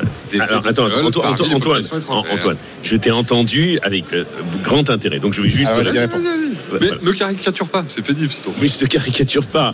Si, si, si quelques T'as pas besoin. Sauf qu'il y a Déjà, non, non, le mais- débat est déjà assez compliqué. Mais Sauf le débat est compliqué. Mais quelques petites piques en passant avec Eh amitié, oui, c'est toujours Sauf que face à des pays comme le disait Frédéric, comme la Syrie, comme l'Afghanistan, comme le Soudan, comme l'Érythrée, ça sera compliqué quand même. Ou alors on met des frontières devant ces pays directement, ça va être compliqué euh, d'empêcher ces gens qui sont euh, sous les balles, dans la dictature et dans la misère, de se dire je tente le coup au péril de ma vie en m'endettant euh, à hauteur de 20 000, 30 000 ou 40 000 euros avec Mais des c'est passeurs notre pour venir, responsabilité pour venir de en leur laisser France, en qu'ils Italie. peuvent venir. Je- C'est à nous de dire qu'ils pourront pas venir. Non, et mais- ils ne se mettront plus sur le chemin, ils se mettront plus en danger. Non mais ju- juste. Ils, ils se Non, mettent en danger parce ils, que ils vivent, ils vivent. leur espoir est plus fort que tout. Voilà, ils vivent dans le danger, ils vivent dans des menaces euh, permanentes pour leur vie, pour leurs femmes, pour leurs enfants, pour eux-mêmes. Euh, C'est une réalité. Ça, c'est un fait. Le problème, la question, c'est oui, il y a du cynisme à mal les accueillir. Oui, euh, il y a une question qui se pose et qui se pose à nous, c'est de savoir effectivement comment faire pour accueillir ces gens dans des conditions dignes et ne pas avoir d'un côté un discours moral et ensuite mal les accueillir. Non, non, Sauf que quand il y avait la gauche au pouvoir, on n'y arrivait pas. Voilà. Aujourd'hui, on n'y arrive sûr. toujours pas. Mais- mais- mais- et euh, mais- et on, on est tous euh, aux abords de Paris. Moi, quand je vais vers euh, l'Italie, et tu connais l'Italie, vers la, la, la frontière, C'est pareil. euh, c'est pareil. Mais Donc, je- on, je- est face à un truc qui est, qui est, Donc qui est morale, insoluble aussi aujourd'hui. Regarde, pas. même Rishi Sunak au, Royaume-Uni, Mm. ils disent bon voilà, il va, il va falloir dire stop à un moment. quoi. C'est Ça. il y a une espèce de principe de réalité qui est en train de rattraper tout le pas, gouvernement. Parce que tu es toujours sur le postulat qu'on doit accueillir. Non, on Mais ne alors, doit je- pas accueillir. Alors, attends, attends, Frédéric, si tu permets, Oui. je, je voudrais qu'on aille au 32-16 avec Dirceou, qui est avec nous. J'espère que je prononce bien son, son nom. Bonjour, Dirceou. Oui, bonjour à tous, ça va Ouais, c'est très Bonjour. bien, je le prends, euh, la, la prononciation est bonne. Ah, ça va. Alors, vous, vous êtes arrivé d'où? Du, du Brésil, c'est ça? Oui, en fait, je suis arrivé, euh, ben, c'est une... euh, euh, le chemin que j'ai parcouru, c'est je suis arrivé en France euh, parce qu'on m'a proposé un travail. Euh, je suis franco-brésilien, ma maman elle est française. Je suis arrivé en 2014 parce qu'on m'a proposé un travail. Et là, euh, depuis que je suis arrivé en France, euh, étant aussi un Français, j'ai dit, écoute, la France c'est merveilleux. Moi, je, je, je reste en France avec toute ma famille. Mais c'est un schéma complètement différent de ce que l'on voit aujourd'hui avec les, les pauvres immigrés qui rentrent en France euh, euh, et qu'on les fait subir des, ben, je dirais, euh, on, dit ah ils sont euh, ils sont euh, exposés à des atrocités dans leur pays. Non mais tu, il faut se rendre compte que quand on, on fait rentrer quelqu'un qui vit dans un pays qui est dans les 38 degrés, le mec il vient, il reste dans les tentes à moins 2 euh, au milieu de Paris et il voit tout le monde qui passe à côté, qui, qui pratiquement les ignore, ben, les mecs ils deviennent fous et on Mais- commence non, mais à ça, voir on des est choses là-dessus. C'est pour hein. ça qu'Antoine dit aujourd'hui, il faut dire stop, il faut arrêter, quoi. Et, et puis surtout, il n'y a Ben- que des hommes hein, dans ceux qui arrivent, donc on n'est pas dans une logique de mise Il y a à l'abri. beaucoup d'enfants à la Ils, ils ont, Non, ils ont oublié le- les le femmes et truc, les c'est enfants que chez eux, hein, souvent. Beaucoup de minorités. La France, Oui, elle oui, était oui, vue oui. comme un ascenseur social. C'est c'est fini. On a, euh, les Français eux-mêmes, ils n'arrivent pas à avoir accès à ce qu'ils doivent avoir accès. Euh, on, on imagine si on fait rentrer des personnes là où j'habite. euh, on commence à voir des mendiants, des personnes qu'on que c'est- on voit que c'est clairement des immigrants qui sont rentrés dans des conditions que je ne connais pas. Et je ne vais pas dire qu'ils sont rentrés illégalement parce que peut-être je dirais une énorme connerie. Mais je pense qu'on voit des choses qu'on voyait ici dans le 78 euh, à Rambouillet. On voit des personnes, euh, des immigrants qui sont partout au milieu de l'hiver en train de, de mendier de, de, de- de- des aliments. vous- mais vous hors dites ce que marchés. disait. euh, c'est vous- oui, c'est c'est exactement ce que disait Zora il y a oui, c'est quelques minutes, l'hypocrisie Dirceou. française en fait. C'est euh, la- la morale, c'est faut accueillir, et ensuite derrière il y a une totale. Oui, soyons de- humanistes. Oui. Attends, et malheureusement, ça mais se passe pas bien. Non mais Il y a- ceux pas qui donnent des leçons. Zora. Non mais Il y ceux a un donnent- droit d'asile. Oui, Il y a un droit oui, d'asile. Nous accueillons au titre de l'asile. Mais euh, euh, tout ce qui doit rentrer dans le cadre de l'asile, nous accueillons, nous hébergeons. Ce qu'on voit dehors, ce sont des clandestins, des gens que nous Oui, n'avons pas invités. sûr, Donc on devrait les renvoyer chez eux. Voilà. Et, nous n'avons aucune forme de responsabilité à les loger, à les nourrir, puisqu'on ne les a pas invités. Mais totalement. Mais et donc Mais c'est où l'hypocrisie. chez c'est-à-dire eux? C'est où chez eux? C'est où chez eux en Tu, fait tu sous-entends qu'il y a un grand, une grande foule d'apatrides qui n'auraient pas de patrie, pas de papier. Non mais en fait, complètement non mais en faux. fait, tu, tu penses qu'en fait, ce sont des- ce sont des pays Frédéric, en attends. guerre. En fait, ce sont des, individus qui étaient tranquillement chez eux. Ils ont pris un catalogue des allocations euh, euh, sociales diverses et variées. Ils ont dit là c'est mieux, là c'est moins bien. Bon, on prend l'avion, on prend le bateau, euh, on prend ses pieds, on y va. Et ils ont ils ont fait une sorte de marché social euh, et de shopping social. Et ensuite ils sont venus là et ils ont essayé de. Non, mais le de- Maghreb, Frédéric, c'est en guerre. Est-ce que le Maghreb est en guerre? Mais la principale population qui vient euh, en, en tant que telle, ce sont des. Oui, mais si tu veux, moi je peux faire des Là, sur les- peut là, on a, on a les statistiques et on Non, a mais- dit Syriens, on- Afghans, Syriens, Afghans. Afghans pour l'Union a- européenne oui, essentiellement. Oui, Voilà, bien sûr, essentiellement. mais l'immigration, non, mais là, on parle la- des demandeurs d'asile qui viennent de Syrie et d'Afghanistan. Ben Donc, est-ce que ce sont des pays en paix, ça? Alors, Non. Frédéric, je te retourne le truc. Tu penses que ces gens-là se sont dit Oh, je suis progressiste, j'aime les droits de l'homme, je respecte les femmes. Quel est donc le pays dans lequel je devrais venir? Je me sens français, je vais venir en France. Non, mais, Pas mais, du tout. mais la question, c'est pourquoi tu supposes qu'ils ne respectent pas les femmes Mais parce On que c'est ce qu'on voit. On a un décalage culturel profond avec toute une partie d'étrangers qui arrivent dans notre pays, ce qui cause des situations d'insécurité majeures pour les Ça, femmes. Dans tous dans les cas, rues et dans on les a, transports. on a, je remercie Dirceu d'avoir été avec nous euh, Après, pour, alimenter cette hein, discussion. on a ce chiffre donc là qui est donné officiellement respecter la loi. par, euh, par l'Union européenne, par l'agence de l'Union européenne pour l'asile. Et on entend aussi ce que dit euh, Jordan Bardella, le président du Rassemblement national. Selon lui, d'ailleurs, cette élection européenne, ce sera, oui ou non, un référendum. Ce sera un référendum sur euh, l'immigration. C'est ça qui va motiver les gens à aller voter. On verra puisque le scrutin est début juin. Euh, merci à Dirceu d'avoir été dans, dans les GG, dans les grandes gueules. Euh, dans un instant, tiens, Olivier Truchot vient de se lever.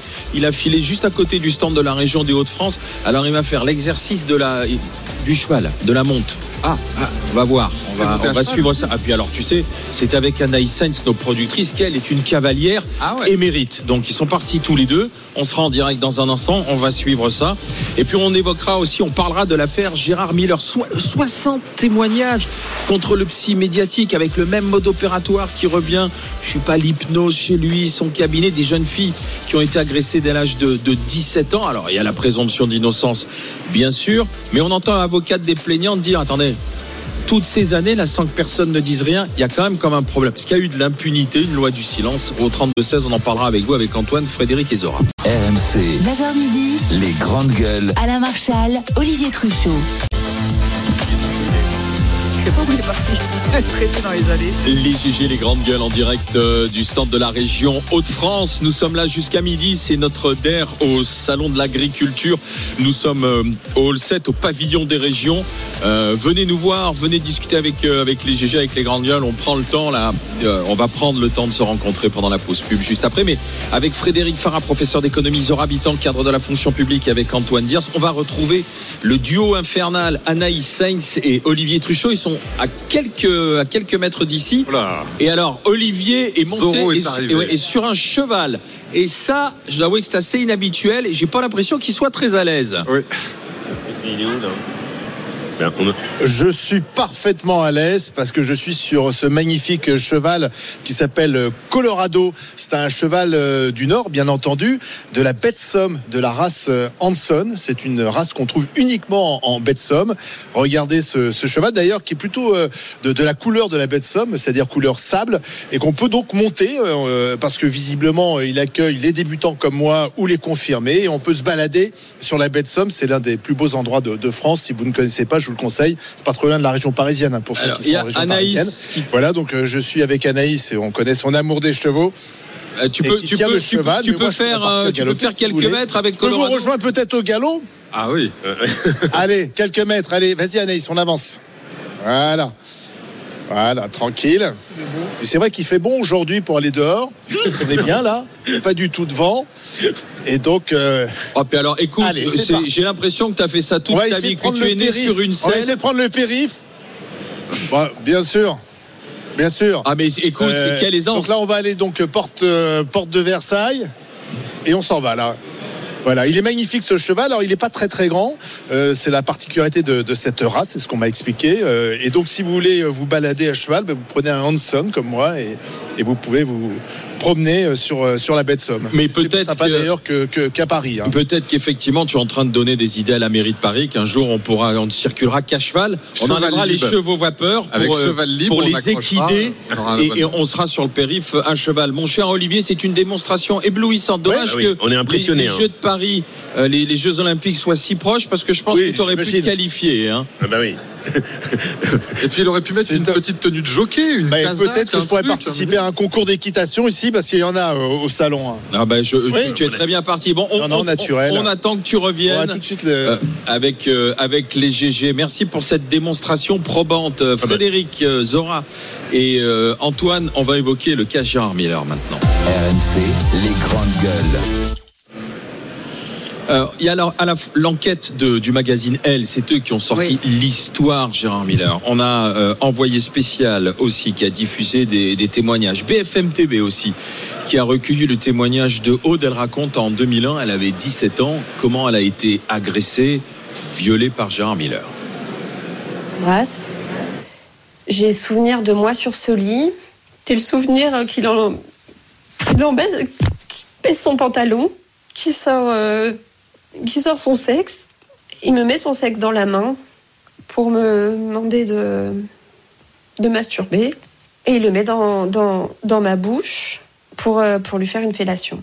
Et je suis à ce moment-là euh, complètement bloquée euh, dans mon corps. Je, trouve que cette image du cauchemar où vous pouvez pas bouger, c'est ce qui était le, le plus parlant. J'avais pas d'autre choix en fait. Je n'avais pas d'autre choix. Donc on a le témoignage de Aude et ce qui est alors bien sûr il y a la présomption d'innocence, il y a des enquêtes qui sont en cours, certaines seront peut-être euh, prescrites, c'est la prescription qui jouera, mais le, le, le point commun, le fil qui relie toutes ces euh, toutes ces enquêtes, tous ces témoignages plutôt, faut être précis. C'est le mode opératoire, c'est-à-dire que toutes ces jeunes femmes, femmes racontent à peu près la même chose, la manière dont il l'aborde, il y a l'hypnose, il y a le domicile, il y a le faites-moi confiance. Gérard Miller lui-même a, a reconnu euh, des relations et parfois euh, euh, avec le, le, le côté autorité qui se rendait pas forcément compte, ouais. etc. Mais aujourd'hui, Hier sur BFM TV avec Olivier, nous avions une avocate qui disait on est encore en train de recueillir des témoignages et ce qui revient, c'est le fait que dans les témoignages, on dit mais pourquoi personne n'a rien dit Hmm. Alors est-ce qu'il y a une impunité, une loi du silence autour du cas de, de Gérard Miller On s'interroge franchement, 32-16, pour en parler avec les GG, Antoine Diers. Moi, ça m'inspire euh, une réflexion. Quand est-ce qu'on va faire le procès de la gauche mitterrandienne? Qui, euh, notamment au travers de euh, cette façon de, de voir les relations hommes-femmes, euh, se- C'est-à-dire d'une génération post-68 arde, c'est Oui. ça, ou 68 arde Moi, Où j'appelle il ça la- interdit d'interdire, non, c'était non, la je- liberté. J'appelle ça vraiment la gauche mitterrandienne, c'est-à-dire que toute cette génération euh, de gauche pleine de bonnes valeurs qui ont été là avec Mitterrand, les SOS racisme, etc. On Là, on se parle d'un homme, Mais je vois surtout. pas le Non, non, rapport, Non, non, ben, il y en a beaucoup. Euh, ben, re- lui, lui, il était parti- mais- particulièrement bien implanté dans ce milieu-là. Euh, Souvenez-vous de c'est Camille Kouchner, je crois, etc., euh, euh, qui raconte aussi le même genre de milieu, etc. C'est toute cette gauche de cette époque-là qui pensait euh, avoir la morale pour eux et se sont autorisés des saloperies.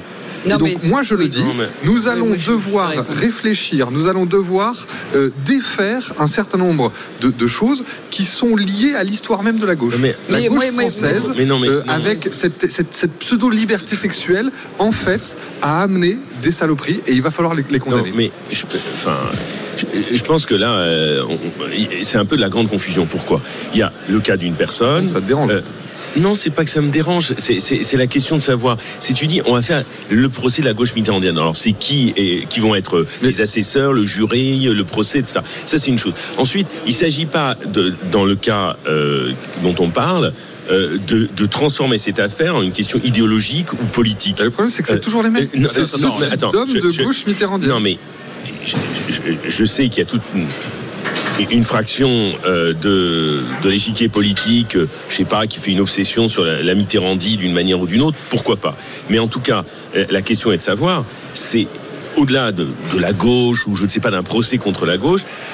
La question qui se pose, et c'est pas valable simplement pour lui par rapport aux médias, c'est dans les différents euh, métiers ou dans les différents corps de métier, il peut y avoir des politiques effectivement qui posent problème de silence, d'omerta, de ne rien dire. Mais de là à ensuite faire le procès d'une génération, d'une Oui, mais époque, etc. là, là, ce que dit quand même Antoine, c'est que les cas les plus médiatiques qui interpellent le plus, c'est le milieu du cinéma, c'est le milieu, un certain milieu intellectuel Bien qui se réfère à une, à une, et qui est relié à une famille politique, quoi. Oui, mais, euh, il, il faut juger les personnes et pas basculer dans... Alors- alors- séparer l'œuvre et l'artiste. Oui, non, non, mais moi Non, je c'est suis pas ça, ça n'a rien à voir avec ça. Oui, mais on, moi, je, je, je- on peut, on peut, on peut pas voir les choses que de cet angle-là, euh, Antoine. Je suis pas d'accord. Même si je, je, je, je, je vois ce que, je perçois ce que tu veux dire. C'est que, surreprésentation dans je, ce je milieu-là. perçois ce que tu veux dire, c'est que euh, euh, le fait d'être toujours euh, dans, de se, de se prétendre du camp du bien,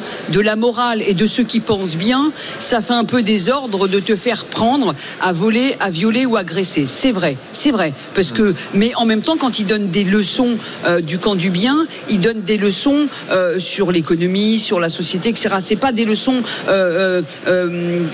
propres à, à- à- à ces sujets-là. Donc, mais, ok, Ah, ah, ah, admettons. Sauf que la question, la question, attendez, attendez, la question. en tant que femme, en tant que femme, en tant que femme, moi, ce que ça me, ça me révèle, en tout cas, cette histoire, c'est que euh, euh, euh, pour une femme, il fut une époque, et j'espère que cette époque va être révolue dans, et, ça, ça s'est amorcé. Pour une femme, toute agression sexuelle, suggestion, qui est viol ou pas, il y avait toujours ce sentiment que fallait rien dire parce qu'on était coupable, parce que c'était quelque chose d'établi chez les hommes. Dans les milieux bourgeois, c'était pareil.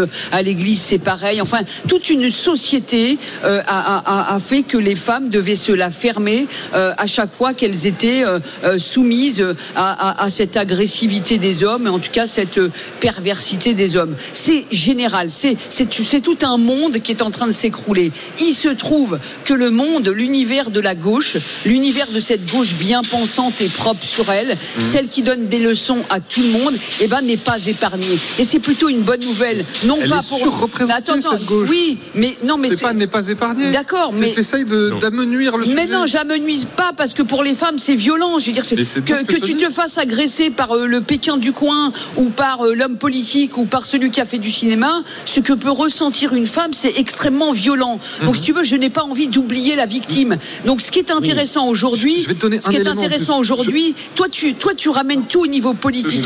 Moi je mais pense qu'il faut pense- ramener à la question de la condition de la femme et du rapport à l'homme dans ces questions-là. C'est important. Je pense à un certain nombre de mes amis euh, qui euh, aujourd'hui euh, sont des femmes de, de 60 à 70 ans, avec qui j'ai milité, etc. L'omerta, elle est qui partout. me, qui me Elle est racontaient que à cette époque-là, euh, il y avait une espèce de solidarité féminine où on se disait un tel il est dangereux, reste pas avec lui. Euh, elles me racontaient comment euh, elles ont pu euh, taper sur la main d'un patron qui mettait une main aux fesses, etc. Il était de gauche Il- je sais pas s'il était de gauche. Non, mais juste Je pour qu'on sache. hein. Non, non. un ce que, ce que, ce que j'ai- patron, donc, Et euh, tu, tu vas voir où je veux en venir. Tu vas voir où je veux en venir. Mais je te que, vois déjà à 300 précisément, mètres, là.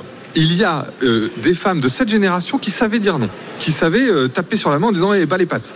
Et là, je pense qu'on est parmi les victimes qu'on voit chez des femmes qui, très jeunes, très fascinées par cette gauche, par euh, euh, euh, l'aura morale que pouvaient représenter tous ces hommes euh, installés dans la Mitterrandie, etc., se sont laissés avoir par ça. Et donc je pense vraiment que le sujet est lié. Il y a des femmes qui étaient en mesure de dire hey, stop, bas les pattes, même il y a 40, 50 ans, et il y a des femmes qui étaient subjuguées par euh, cette autorité morale Mais de gauche. non, mais non, mais non. tu prends un grand patron, tu prends un grand patron euh, qui a du pouvoir et qui a de l'aura, etc., et qui se permet dans une entreprise ce genre euh, de pratique. Euh, euh, ce patron, il est digne de gauche ni de droite, il a le pouvoir. Eh ben, moi, je te parle de ces femmes qui savaient lui taper sur la main. Lorsque les hommes ont le pouvoir, non, non, non. Alors, il y a énormément de femmes qui n'ont rien dit. Il y a énormément de. Et ce qui est la révolution aujourd'hui entre guillemets, si tentée euh, s'en est une, c'est qu'aujourd'hui les gens, les femmes parlent de plus en plus. Et d'ailleurs, dans les chiffres de, de- de- des violences, il y a- ils ils ont beaucoup augmenté parce que les gens, les femmes portent beaucoup plus plainte. Et ça, c'est plutôt une bonne chose. Donc, si si tu veux, dans tous les milieux, euh, il, est- il a toujours été, euh, euh, j'allais dire, mis sous silence le fait qu'une femme euh, euh, se fasse agresser, que ce soit intrafamilial ou ailleurs. Ça aurait- non, attends, mais attends, imagine-toi, à 17 ans, il y a 40 ans, c'est Gérard Miller qui t'agresse. Est-ce que tu le répètes? Ben non, Gérard Miller. Mais il est même un autre, même ton patron, revanche, tu répètes attends, pas. attends, en revanche, c'est quelqu'un qui t'agresse dans la rue, inconnu. Bah, tu répètes pas non plus. Là, là, tu l'aurais dit. Et donc, c'est bien non, le problème. C'était l'autorité morale de Gérard Miller qui l'a protégé. Mais comme un exactement autre, ce que je dis depuis mais pas début. parce qu'il est de gauche, c'est parce que c'est Gérard Miller.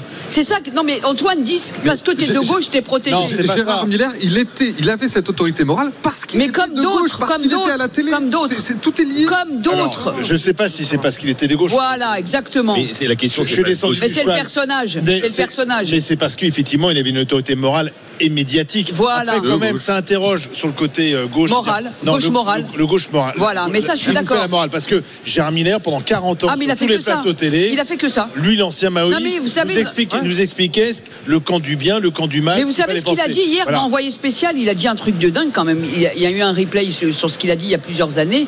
Il a expliqué le pouvoir de l'hypnose et ce qu'on pouvait faire Hmm. de manière simple et facile. C'est-à-dire que le gars t'explique que il a une technique pour faire ce qu'on veut des gens. Je peux lui demander de faire ça, je peux lui demander de faire ça. Donc il était en train d'expliquer comment il, il avait, il faisait son mode opératoire. Et c'est vrai, ce qui est insupportable, et on l'a eu sur le plateau des grandes gueules, Gérard Miller, qui donne des leçons à tout le monde et qui voudrait éradiquer la pauvreté sans faire lui-même Hmm. un seul effort. Donc c'est un personnage absolument abject. C'est quelqu'un vraiment euh, euh, repoussant à ce niveau, au niveau de ses idées. Oui, parce que c'est quelqu'un qui a passé son temps pendant 40 ans à, à donner des leçons aux autres et qui finalement on découvre que le type il avait, euh, il a un palmarès d'agression sexuelle absolument incroyable. Attention, il y a la présomption Non, mais je non, rappelle, quand même. Il y a les bien sûr, bien euh, sûr, bien sûr. Mais quand tu as une personne qui commence à parler de 20, 100, 50, bon, ça commence à interroger. C'est-à-dire que le, le gars, il est, il est quand même pas euh, vraiment tout propre.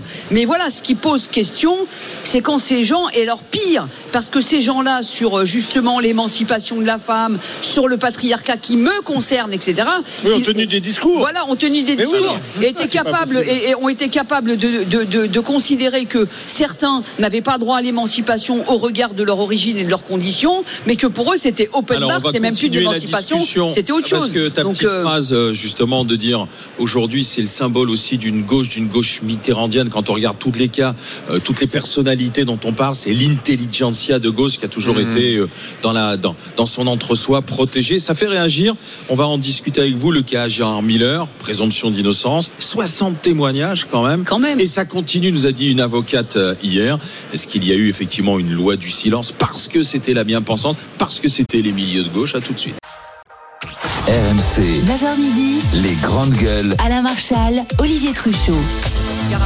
On va reprendre notre discussion euh, sur le cas Gérard Miller avec Stéphane dans un instant. Stéphane, je vous donne encore euh, quelques instants de patience avec euh, Frédéric Farah, avec Zora Habitant, avec Antoine Diers, avec Olivier. Le temps pour nous d'accueillir Christian Brabant, qui est fondateur de la confiserie L'Atelier Lys à Stenberg dans le Nord, puisque nous sommes au Salon de l'Agriculture, au stand de la région des, des Hauts-de-France. Et il est venu avec des, euh, des petites sucreries. L'ami Christian, bonjour. Bonjour, bonjour à tous. Qu'est-ce que vous nous avez apporté, Christian? Alors là, je vous ai amené euh, deux boîtes, des sélections gourmandes des Hauts-de-France, avec une version euh, plus Nord-Pas-de-Calais et une version plus picarde, Mhm. et hum, des carabistouilles et des nougats des Ducasse.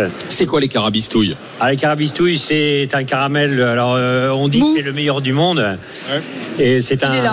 Caractère, voilà, il est tout à fait là. Voilà. Que l'on a concocté là dans, dans nos cuiseurs et euh, qui est à la base un caramel beurre salé dans lequel on est venu à ajouter quelques spécificités euh, régionales et notamment euh, on a concocté une euh, compotée de baies d'argousier, quelques, euh, quelques épices et puis euh, des fibres de chicorée. Ah oui, c'est- ah, c'est bon ça. Ah oui, oui, oui. Je Alors, confirme, c'est bon. C'est très bon. Mais hein. tu connaissais toi le régional de l'étape, Je toi le, connaissais le gars pas, de Dunkerque? euh, Alors le c'est- carabistouille, excellent. la carabistouille. Mais euh, moi qui fais souvent l'aller-retour entre Paris, Lille et Dunkerque, je passe pas loin de, C'est de très, très Stenberg régulièrement. Donc euh, maintenant, je sais qu'il y a ça là. voilà. Stenberg, c'est près de Lille? Oui, c'est à un Et quart d'heure entre de Lille à peu près.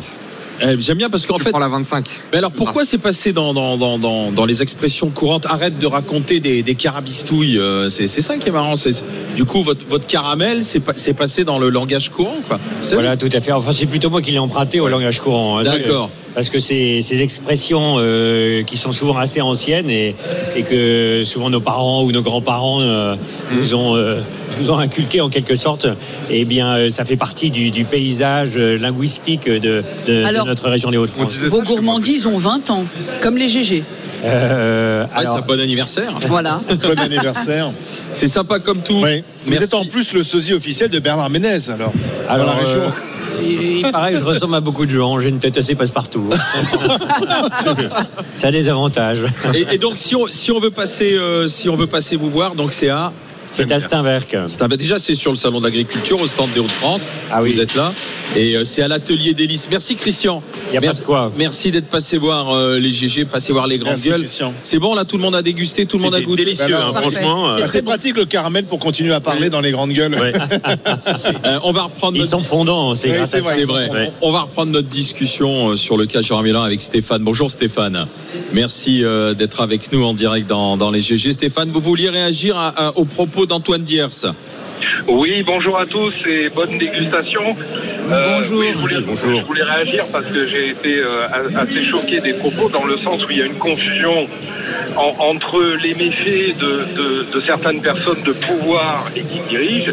Il se trouve qu'il y a 40 ans, 30 ans, elles étaient plutôt de la gauche mitterrandienne, mais moi qui à cette époque-là étais jeune, je me souviens que les scandales de l'époque touchaient des gens plutôt de droite et je trouvais assez stupide de dire que c'était symbolique des personnes de droite. Il se trouve que ces problèmes sont symboliques des personnes de pouvoir parce que elles Oui, ont bien sûr. ça. Mais bien sûr, vous avez raison. Ah, attendez, Et- attendez. et On n'a pas tous les gaullistes euh, qui ont été euh, mis en cause dans des affaires de viol. Enfin, il pardon, Voilà, mais et- on peut, petit on peut dire ça, euh, mais il y a quand même une oui, surreprésentation sur cette génération-là. Écoutez, je- écoutez, j'ai- les hasards de la vie ont fait que j'ai fréquenté aussi bien des gens de gauche que de droite ou des gaullistes. Euh, euh, et, et que dans, dans ces partis-là et dans ces personnes-là, il y a une grande majorité de gens d'une très grande honnêteté et qui ont toujours défendu les femmes. Et vous verrez qu'avec la montée juste en puissance des femmes dans nos sociétés, ces problèmes de harcèlement petit à petit arriveront également à des femmes de pouvoir, parce que la femme étant autonome comme les autres, elle sera Oui, seront aussi malheureusement dans Le- les le- travers, parce Et, le, le patron, le patron qui euh, harcelait sa secrétaire, euh, il n'était pas forcément de gauche, on peut le dire. C'est vrai. Ah, Néanmoins, voilà, là voilà. où je rejoins, Merci, merci. Là, là où je rejoins Antoine, non mais là, où je rejoins Antoine, je pense qu'il y avait quand même, on était dans une atmosphère euh, post-libération sexuelle où euh, tout était possible Eh oui. et, et certains ont Promis pensé par la gauche. et certains ont pensé que Oui, tout était permis. Et je pense que certains prédateurs c'était, sexuels ont profité Non, de cette atmosphère de libération pour donner cours à, à leur perversion. Et, et c'est vrai quand même moi ce qui me choque, ce qui me choque dans l'affaire Gérard Miller, à cette jeune fille en lui faisant ce découvrir. qui me choque dans l'affaire Gérard Miller, c'est qu'il y a une soixantaine de personnes euh, qui parlent. Euh, ça dure sur plusieurs décennies. Euh, il, ne se, il ne se cachait pas de, de ce qu'il faisait, puisqu'il faisait son marché, Et entre guillemets, sur les plateaux radio et télé. Et que personne n'a rien vu, rien su. Quand on les interroge, les gens ne se souviennent pas, n'ont pas vu, etc. Que- Je dis pas qu'ils sont complices, mais je pense que néanmoins le fait de, de- de laisser faire et de trouver normal qu'un type de 53 ans, parce qu'il avait 53 ans, je pense à Aude, 17, pardon, de 53 ans, soit avec une fille de 17 ans, ça devait quand même interpeller. Hier, il y avait le témoignage d'une fille qui avait 14 ans. Lui, il était, euh, il, aurait même quasiment pu être son grand-père. Donc, euh, et ça, on laissait Mais dans faire les parce années que- 70, parce c'était qu'il y avait un l'opposition entre le conservatisme. En fait, c'était justement, il y avait la morale à droite et il y avait la libération sexuelle à gauche. Tu- Et tu ce qui est, ce qui est- non, mais ce qui- non, mais ce que je veux dire, c'est que ça veut pas dire que tu fais, euh, t'es conservateur à droite, tu pratiques pas euh, l'inceste, les violences intrafamiliales, euh, la, misogynie, etc. C'est totalement faux. Et il y a une espèce d'omerta aussi dans les milieux bourgeois. On n'a jamais rien dit. Et- l'Église en est l'illustration parce que c'est pas mieux. Donc si tu veux, la différence c'est que la droite, elle s'est revendiquée conservatrice et elle a toujours trouvé ces sujets-là, euh, faut pas en parler, alors que la gauche, elle s'est revendiquée elle donneuse de leçons à tout le monde. Donc c'est pire, c'est comme si tu, c'est comme si tu chopais ton meilleur ami qui pendant dix ans t'a tenu des leçons Ouais. incroyables et que d'un seul coup tu le chopes à faire l'inverse de ce qu'il t'a toujours vendu. qui est Mais, de la gauche oui, mais ça ne veut pas dire Enfin, que ça est n'existe partout. Elle est ça prêtre, n'existe pas. le prêtre, le pédophile était Voilà. aussi dans un schéma Voilà. totalement hypocrite. Et- voilà. Et pardon, Et on je ne disait rien. Et on ne disait rien parce qu'il ne fallait pas faire de Bah, Je crois que les deux sujets sont liés. C'est encore une question de, de, de, de morale 68 ardes, etc. Mais la droite n'est pas épargnée. Non, mais- Ils ne sont pas épargnés. C'est Frédéric est sociétal. en train de s'énerver, attention. C'est sociétal. C'est sociétal. il y a une une paresse intellectuelle qui me sort par les yeux, c'est d'expliquer tous les malheurs de ce pays, c'est mai 68, et à partir de là, c'est tous les emmerdes commencent, et avant c'était bien. Mais euh, le monocausal, c'est une connerie, c'est-à-dire une cause expliquant tout, c'est débile. Je, je le dis avec beaucoup de tranquillité. Je veux dire, mai 68, il faut le resituer historiquement, et, et qu'est-ce que ça pouvait signifier à l'époque? Et penser, en fait, y a, y a- que ce soit à droite ou à l'extrême droite, etc. En fait, face à mai 68, il y a deux trucs problématiques. Soit mai 68 dans la version de l'extrême gauche, qui en a une nostalgie problématique, et soit à la droite ou à l'extrême droite, c'est tous les malheurs de ce pays.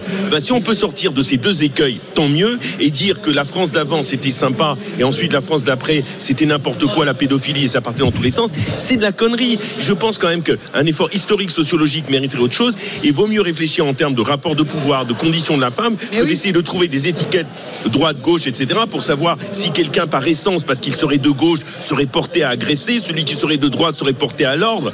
Bon, je veux dire, euh, euh, et, et- et pourquoi pas l'âme des peuples aussi pendant qu'on y est Merde. Non mais à la fin, bah, à la peuples, fin, ça existe, à la fin, ce que Antoine, je vais pas défendre Antoine parce que, mais, mais en- à sa hein. décharge. Bon courage. Ah, non mais ce qui veut dire, non mais en même temps, vous avez tous les deux, tous les deux raisons parce que euh, la, la- la question de la de l'agression faite aux femmes, elle est générale, elle est liée au pouvoir, elle est liée à ce patriarcat, cette misogynie, etc., qui est répandue dans notre société, dans toutes les sociétés. Ça, c'est un fait.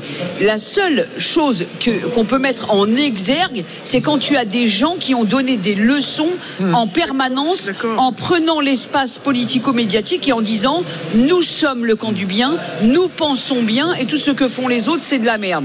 Donc c'est juste ça. Le reste, tu as totalement raison. Euh, je suis d'accord avec toi. Je suis d'accord avec toi. Alors, je remercie Stéphane d'avoir été avec nous. de leçons est un problème. je voudrais qu'on juste ça. écoute Marc qui est avec nous, qui est directeur d'association dans la Comme rénovation, qui nous appelle de l'Ariège. Bonjour Marc. Bonjour l'équipe TGV, bonjour à tous. Bonjour. Bonjour, Marc. Euh. Marc, parlez bien près du téléphone parce que comme on a Oui. beaucoup de bruit autour de nous au salon de l'agriculture, Oui, vous je vois entende bien, fort je et vois clair. bien, je vois bien. Alors, je suis derrière mon dites-nous, qu'est-ce que vous en pensez moi, moi, personnellement, moi, ce qui me choque, euh, c'est le débat que vous avez. Euh, Il y, a- des gens qui sont malades. Le dernier, dernier lieu, c'était le scandale qu'il y a eu au Sénat avec un, sénateur de droite qui a essayé de, de droguer euh, une députée. euh, Une, députée. Je pense pas que ça soit. C'est une maladie. C'est une maladie le sexe. C'est une maladie. Il- il- qu'on La soit pas de perversion, gauche ou pas de droite. Pas, pas le Oui. sexe, la perversion et la. Bah oui, Non, le sexe, oui. c'est pas une maladie. Non, le sexe blessé, ouais, allez-y. hein, allez-y, Le sexe entre personnes consentantes n'est pas une maladie. Non, non, heureusement. Mais à mon avis, je pense que je, pense, je pense que la, la, la sénatrice, et du moins la députée, la députée, n'était pas consentante du tout. Hein. euh, Elle n'était pas sûr, oui, consentante du tout. Donc, à, à mon avis, non, là, on se trompe. euh, Il faut arrêter. C'est des gens qui sont malades, qu'il faut traiter psych- psychiatriquement, qu'il faut voir psychiatriquement. C'est pas, euh, c'est pas une couleur de droite ou de gauche. Tout à l'heure, j'entendais Monsieur Diaz qui disait les immigrés, ils violent. Non, il y a, il y a- il y a peut-être une minorité dans ces dans ces gens-là qui violent.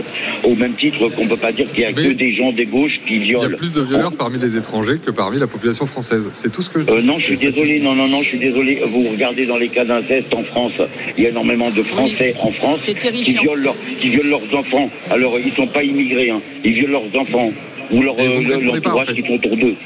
Je- je dis pas qu'il y en a pas parmi les Français.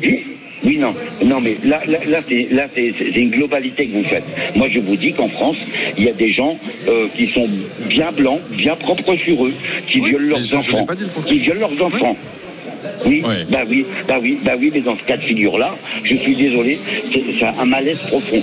Ces gens-là doivent être suivis psychi- psychiatriquement. Bah, Il faut les faire Moi, j'irais- plus loin que le soin. J'irais- J'irais sur la sanction. C'est-à-dire qu'on a, et là, je pense qu'on sera tous d'accord, on a un problème sur la façon dont on parvient aujourd'hui à sanctionner ceux qui se comportent de manière délictuelle vis-à-vis des femmes.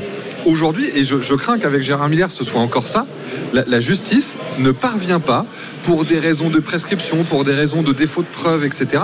Et on arrive sur la question du consentement.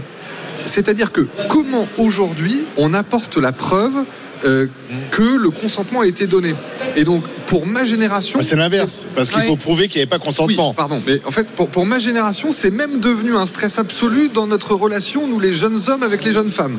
C'est que moi, euh, trentenaire, j'ai euh, eu du mal à avoir des échanges corrects parce qu'on ne savait pas. On ne sait plus jusqu'où on peut aller, comment on peut draguer, etc. Et donc, on est passé euh, d'une génération et d'un certain Qui s'autorisait tout. qui s'autorisait tout, à une espèce Merci. de flip absolu sur euh, nos relations de femmes. Merci Marc d'avoir été euh, dans les GG. Vous avez conclu la discussion en dialoguant avec, euh, avec Antoine. Suite des grandes gueules dans un instant, toujours en direct du stand de la région des Hauts-de-France, au pavillon 7, au pavillon des régions.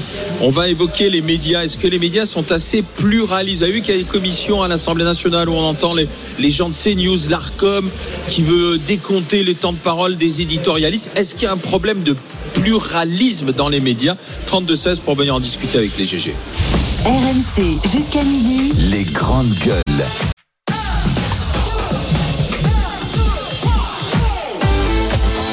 RMC, 9h midi. Les grandes gueules. Alain Marchal, Olivier Truchot.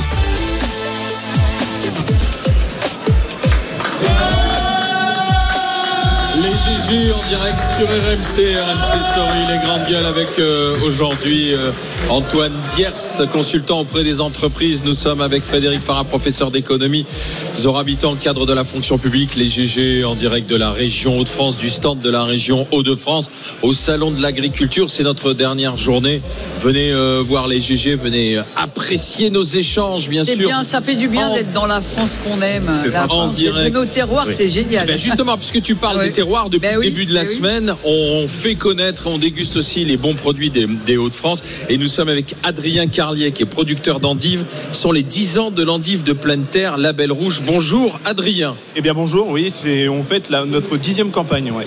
Et alors, moi, je suis, moi, je je suis un- fan des endives parce qu'en fait, l'endive, ça se mange cru, ça se mange cuit, ça se mange, ça se mange braisé. C'est bon pour la santé. Et là, c'est c'est de chez vous, les endives, là. Oui, c'est ça, elles viennent de la maison, ouais. Comment elles s'est cultivées, les endives Tiens, un, un petit cours, euh, un petit cours pour ceux qui nous écoutent. Bah, Une endive, ça se cultive en, en deux étapes. Donc à la première étape, on va euh, cultiver les racines en plein champ. Donc ensuite, on va récolter ces racines, on va les, on- et on va les forcer. Ça, c'est la deuxième étape et c'est ce qui donnera l'endive. C'est vraiment rapide. Enfin, c'est. Et il y a une crise de l'endive ou pas Allez, En ce moment, on est. Je vais allumer la bougie. Oui, Je vais fêter les 10 ans. Pour fêter l'anniversaire des 10 ans, bien sûr, allez-y. Est-ce qu'il y a une crise de l'endive alors Oh, elle est craquante, elle est trop bonne. très bonne. Eh ben, en ce moment, on est. C'est vrai qu'en c'est vrai qu'en ce moment, on, on a eu- on a une petite crise, enfin même une crise majeure qui va arriver avec euh, la, la disparition de trois molécules phytosanitaires qui sont. Mettez-vous bien près du micro. On, on a trois molécules euh, phytosanitaires qui vont disparaître euh, dès l'année prochaine, donc il ne reste plus qu'une campagne et on est complètement dans le brouillard et on- la, la visibilité de, elle est d'un an. Mais donc il faut revenir sur ces normes? Bah pour moi, faut, on, on, on dit pas qu'il faut revenir sur les normes. Il faut nous laisser le temps au temps. Il faut nous laisser, euh, faut laisser la recherche se faire. Enfin, on nous avait dit pas de retrait sans, solu- sans solution.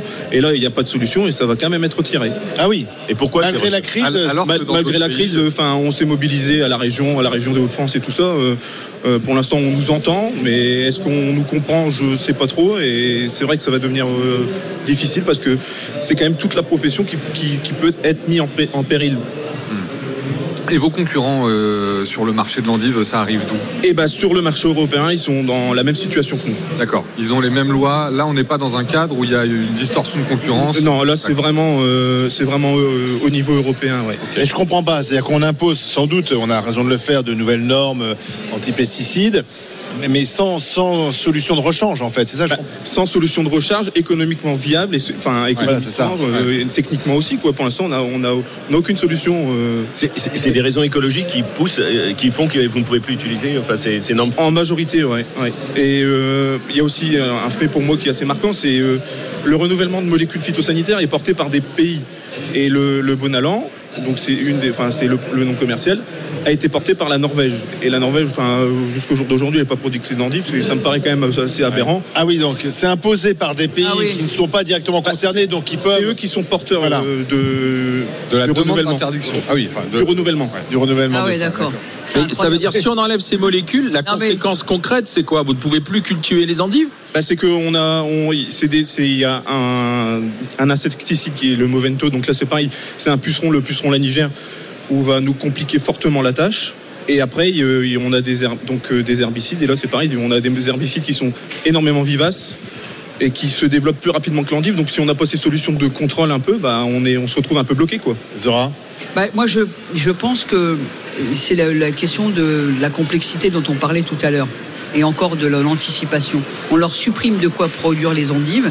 Donc on va nous expliquer qu'on a simplifié, mais on propose pas de solution. Non, c'est ça. Donc c'est ça qui est incroyable. quoi. C'est encore comme Et d'habitude. ça vient d'un pays qui n'en produit pas. Le pire, c'est ça. Voilà, c'est comme l'histoire de, on refuse de, de produire quelque chose en France, mais on a, parce que on veut pas utiliser tel produit, mais on autorise tel produit ailleurs et on importe le produit. Non, non, mais Par exemple, le pétrole de schiste ou le gaz de schiste. voilà. Et, et là, c'est donc donc c'est- un cas dans- concret, excusez-moi de vous couper, c'est un cas concret parce que l'endive, euh, faut savoir qu'on nous parle de souveraineté alimentaire, c'est quand même l'une des seules productions où au jour d'aujourd'hui, quasiment la totalité de la consommation française est produite en France.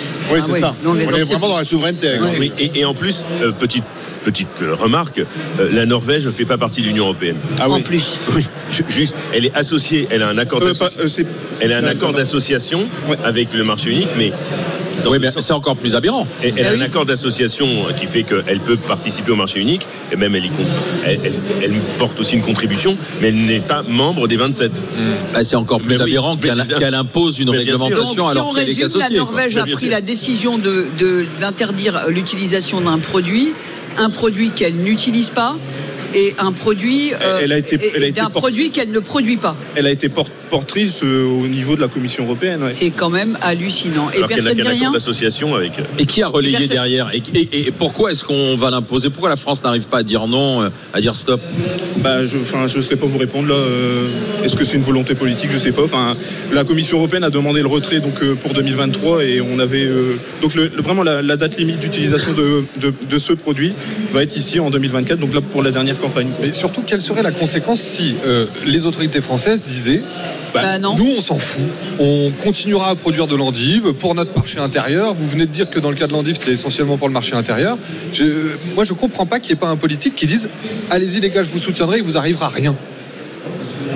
Je suis incapable de. Il y a- vous il y a répondre. aucun Bah ouais, parce politique que le- du point de c'est vue quand même politique, un- c'est- c'est c'est pas notre ami, euh, c'est pas notre ami Adrien qui peut qui, Non, peut, mais qui c'est peut le dire, qui peut apporter la réponse politique dans tous les cas. Merci Je vous remercie, euh, merci euh, Adrien d'avoir été d'avoir été avec nous, d'avoir euh, promu comme ça l'endive Adrien Carlier, producteur d'endives. C'est les 10 ans du label l'endive rouge pleine terre. De label rouge de pleine terre, exactement.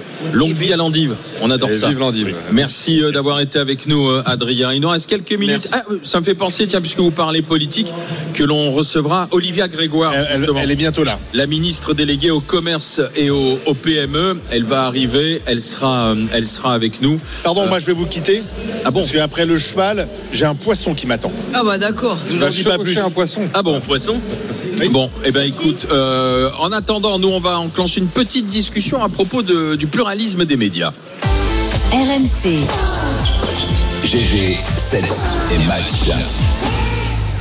Avant d'accueillir la ministre euh, Olivia Grégoire, euh, le Conseil d'État qui a rendu une décision, vous en souvenez, qui devrait peut-être modifier profondément euh, l'interprétation de la loi sur le, le- le pluralisme des, des médias. C'est-à-dire qu'on demande à ce que soit pris en compte en fait les éditorialistes des médias. Bref, la prise de parole d'un chroniqueur, savoir euh, si sa prise de parole est orientée ou pas. Celui qui est visé précisément, euh, qui est visé, c'est euh, en particulier nos confrères de, de CNews, parce qu'on trouve qu'ils font le jeu du Rassemblement national. C'est une chaîne de droite, voire d'extrême droite, mais dans les grandes gueules depuis 20 ans, nous, on a des chroniqueurs qui prennent la parole en fonction de leur, euh, de leur opinion, de ce qu'ils ressentent, c'est leur liberté de parole et de surtout de leur conviction. Ouais, on dit aujourd'hui, vous voyez, le problème, c'est la pluralité des médias, la représentation des médias. C'est ça qui est en cause. Est-ce que vous trouvez que les médias sont assez pluralistes ou pas? 32-16 pour en parler avec les GG, avec euh, les grandes gueules, Zora, Frédéric, euh, Antoine. Quel est votre avis? Quelle est votre opinion? Est-ce qu'effectivement, aujourd'hui, on doit prendre en compte, regarder quelle peut être la, la couleur politique? D'un média Qu'est-ce que t'en dis, Zora Ah bah c'est, c'est, euh, j'allais dire, c'est euh, depuis euh, une quinzaine de jours là, c'est vraiment l'emballement, c'est un peu n'importe quoi. Moi, je trouve personnellement qu'il y a une pluralité, vraiment. Je je vois pas, je vois pas de j'allais dire vraiment de, de problèmes. En plus, en plus, faut être honnête, la polémique vient de vient de, de CNews, hein, où on considérait que CNews euh, ne, ne pratique pas la pluralité. Or, euh, euh, on peut ne pas aimer euh, les, les, les- la gens, on ligne n'est pas obligé de regarder. Voilà, on ne peut ne pas aimer la ligne éditoriale de CNews. On peut ne pas aimer CNews. Il n'empêche que sur les plateaux de CNews, il y a des gens qui viennent un peu de tous les horizons. Et je trouve que euh, on a le choix. On est dans un pays où on a le choix. On- T'aimes pas, tu arrêtes, voilà, tu on passes peut, à autre chose. euh, la radio, on a le choix. Le service public offre des choix assez différents. Euh, bon, voilà, on est quand même sur. euh, Je, je, je, je vois pas où est le problème. Je, je pense qu'il y a des gens qui voudraient avoir une télé qui ne, le- qui ne parle qu'à une partie de la population et surtout pas à, à celle avec laquelle ils sont en désaccord. Or, un pays, euh, il y a une pluralité d'opinions et d'idées. À partir du moment où les gens sont dans les clous et que euh, ils qui définit les clous? Non, mais les clous euh, euh, juridiques, c'est-à-dire au niveau de la loi. Sûr, ouais. À partir du moment où tu tiens pas de propos euh, Diffamatoires, euh, etc. Tu dis ce que tu veux. Si t'es pour la semaine des trois jours, si t'es pour euh, le travail, euh, euh, ne Ouais, mais pas là, on parle bien d'orientation politique et on Non, dit mais- non, mais qu'aujourd'hui, si tu veux, si tu trouves qu'une chaîne elle est trop à droite pour toi, France a non voté mais d'une certaine non manière. mais si tu trouves qu'une chaîne est trop à droite pour toi, il y a plein de chaînes de gauche. Si tu trouves que ces chaînes sont trop de quoi, gauche, les chaînes de tu vas. Non mais c'est toi qui. publics Non mais c'est toi. Voilà. D'abord c'est le service public qui est de gauche, premièrement. Et puis le- il faut quand même rajouter que le service public, là encore, en donneur de leçons, qui ne pratique pas du tout la pluralité d'opinions, Oui. en se permettant non seulement de donner des leçons, parce que moi personnellement j'ai fait les frais de, de- des médias de gauche X fois, où pour eux je suis souvent classé à droite, voire à l'extrême droite. Donc quand ils ont décidé que de, te blacklister, ils sont vraiment les premiers et les champions. Donc euh, euh, aujourd'hui, aller donner des leçons à des gens qui finalement, finalement, qu'est-ce qui se passe? C'est que nous, en tout cas moi qui suis un- euh, une personnalité plutôt de gauche et qui a été militante de gauche, mais cette gauche réaliste, eh ben, j'ai souvent été boycotté par les, la- les médias de gauche. Attendez, je vous coupe, on a une alerte. Je suis Ah. désolé, hein. on a une alerte avec Olivier, c'est une alerte poisson. Ah. Je- je- J'avoue que je, je ne sais pas ce qui se passe. Olivier, on te retrouve, on me parle d'alerte poisson, c'est-à-dire Bah, bah oui, parce que là, on est en train de préparer les repas avec les, les cuistots euh, des Hauts-de-France. Euh, c'est du poisson. Bon, bonjour. Bonjour. Comment vous appelez Gabriel. Gabriel, vous préparez quoi? Alors là, c'est de la dorade qu'on a fait juste poêler et qu'on va servir avec une mousseline de carottes de tilk, un, des carottes de tilk euh, glacées et un espuma à l'ail d'arle fumé. Oh Magnifique. Je peux vous donner un coup de main? Allez, Allez, je vais Oh, essayer. hein. les gars, on va C'est pas facile. Alors attendez, donc je prends un petit Non mais bout de Olivier, poisson. euh, Olivier, c'est impressionnant. Ah, bah, un petit bout de poisson et je le mets donc là. Oh là là, mais Olivier, hein. Voilà.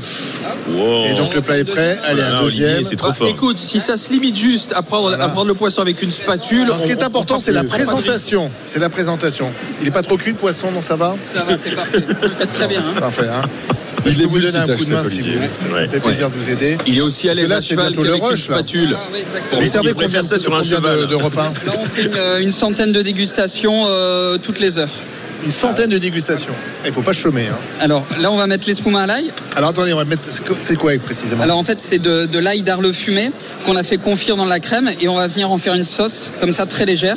Ça va venir assaisonner le poisson.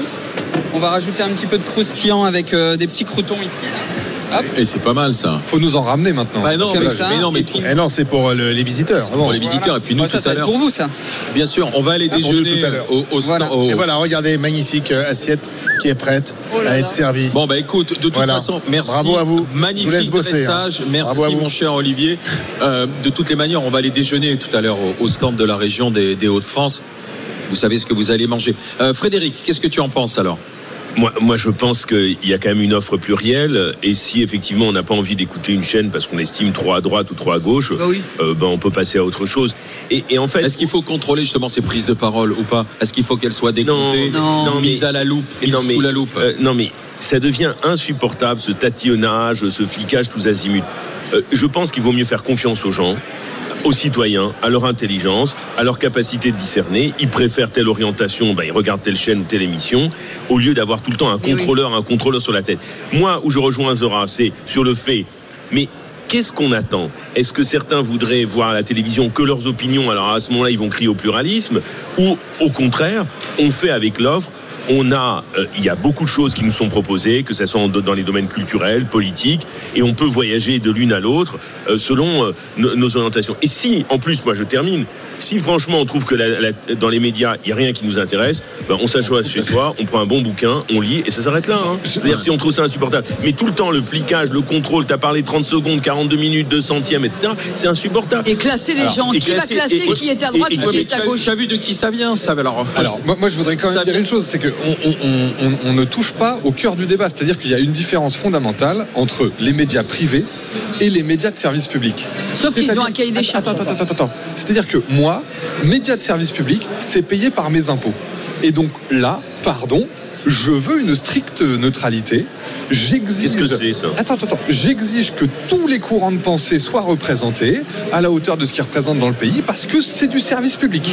Euh, et je vous donne une petite anecdote personnelle. J'ai été le porte-parole d'un candidat à la présidentielle. J'ai fait quelques plateaux. J'ai été très bien reçu sur le plateau des Grandes Gueules à l'époque, mais j'ai été extrêmement mal reçu sur certains plateaux euh, de médias de service public qui étaient obligés de recevoir un représentant du candidat pour lequel je, je travaillais et qui me recevait mais comme un chien dans un jeu de qui, qui limite euh, était euh, extrêmement désagréable et me mettait dans une mauvaise position avant de, passer à l'antenne. Donc vraiment, je vous le dis, je l'ai vécu. Les médias de service public sont extrêmement orientés et pour eux, il faut imposer le pluralisme.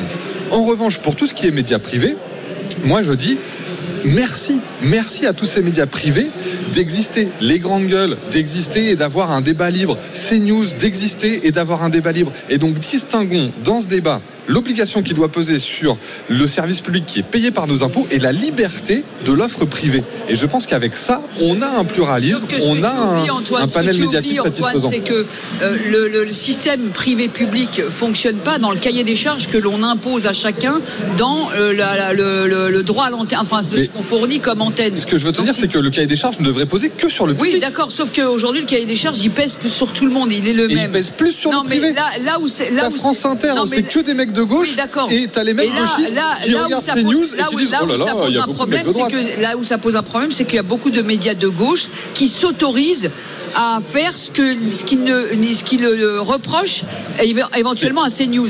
Et donc la gauche, elle, elle trie. Oui, alors elle- la, la différence, en fait, c'est qu'il faut expliquer comment ça, ça se passe.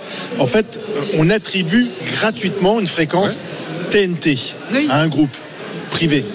Et donc, on, on demande à ce groupe privé de respecter un cahier des charges. Voilà, c'est ça. C'est pour ça que euh, parfois, ben, on va être tapé sur les doigts parce qu'on n'a pas respecté ce cahier des charges. Peut-être que la solution euh, consisterait à, à vendre cette fréquence TNT à un groupe et ensuite le groupe. On lui fout la paix. On, on- on fixe quelques Oh, règles ouais. d'équité. Mais le problème, c'est que ça crée un- en fait une dépendance. et une dépendance vis-à-vis de quoi? Mais toujours vis-à-vis du pouvoir euh, politique. Parce que Mmh. les gens de l'ARCOM sont nommés par le pouvoir politique. Euh, la commission hier, c'était quand même des politiques euh, qui passaient. C'était honteux, d'ailleurs. C'était un peu Ah, un tribunal. C'était un peu un tribunal Ah, anti-CNews. quand, quand la France Insoumise tracte et met des journalistes ou des éditorialistes sur son tract en disant ils votent pour eux, pour ça, Mmh. en gros ils votent pas pour nous, donc voilà.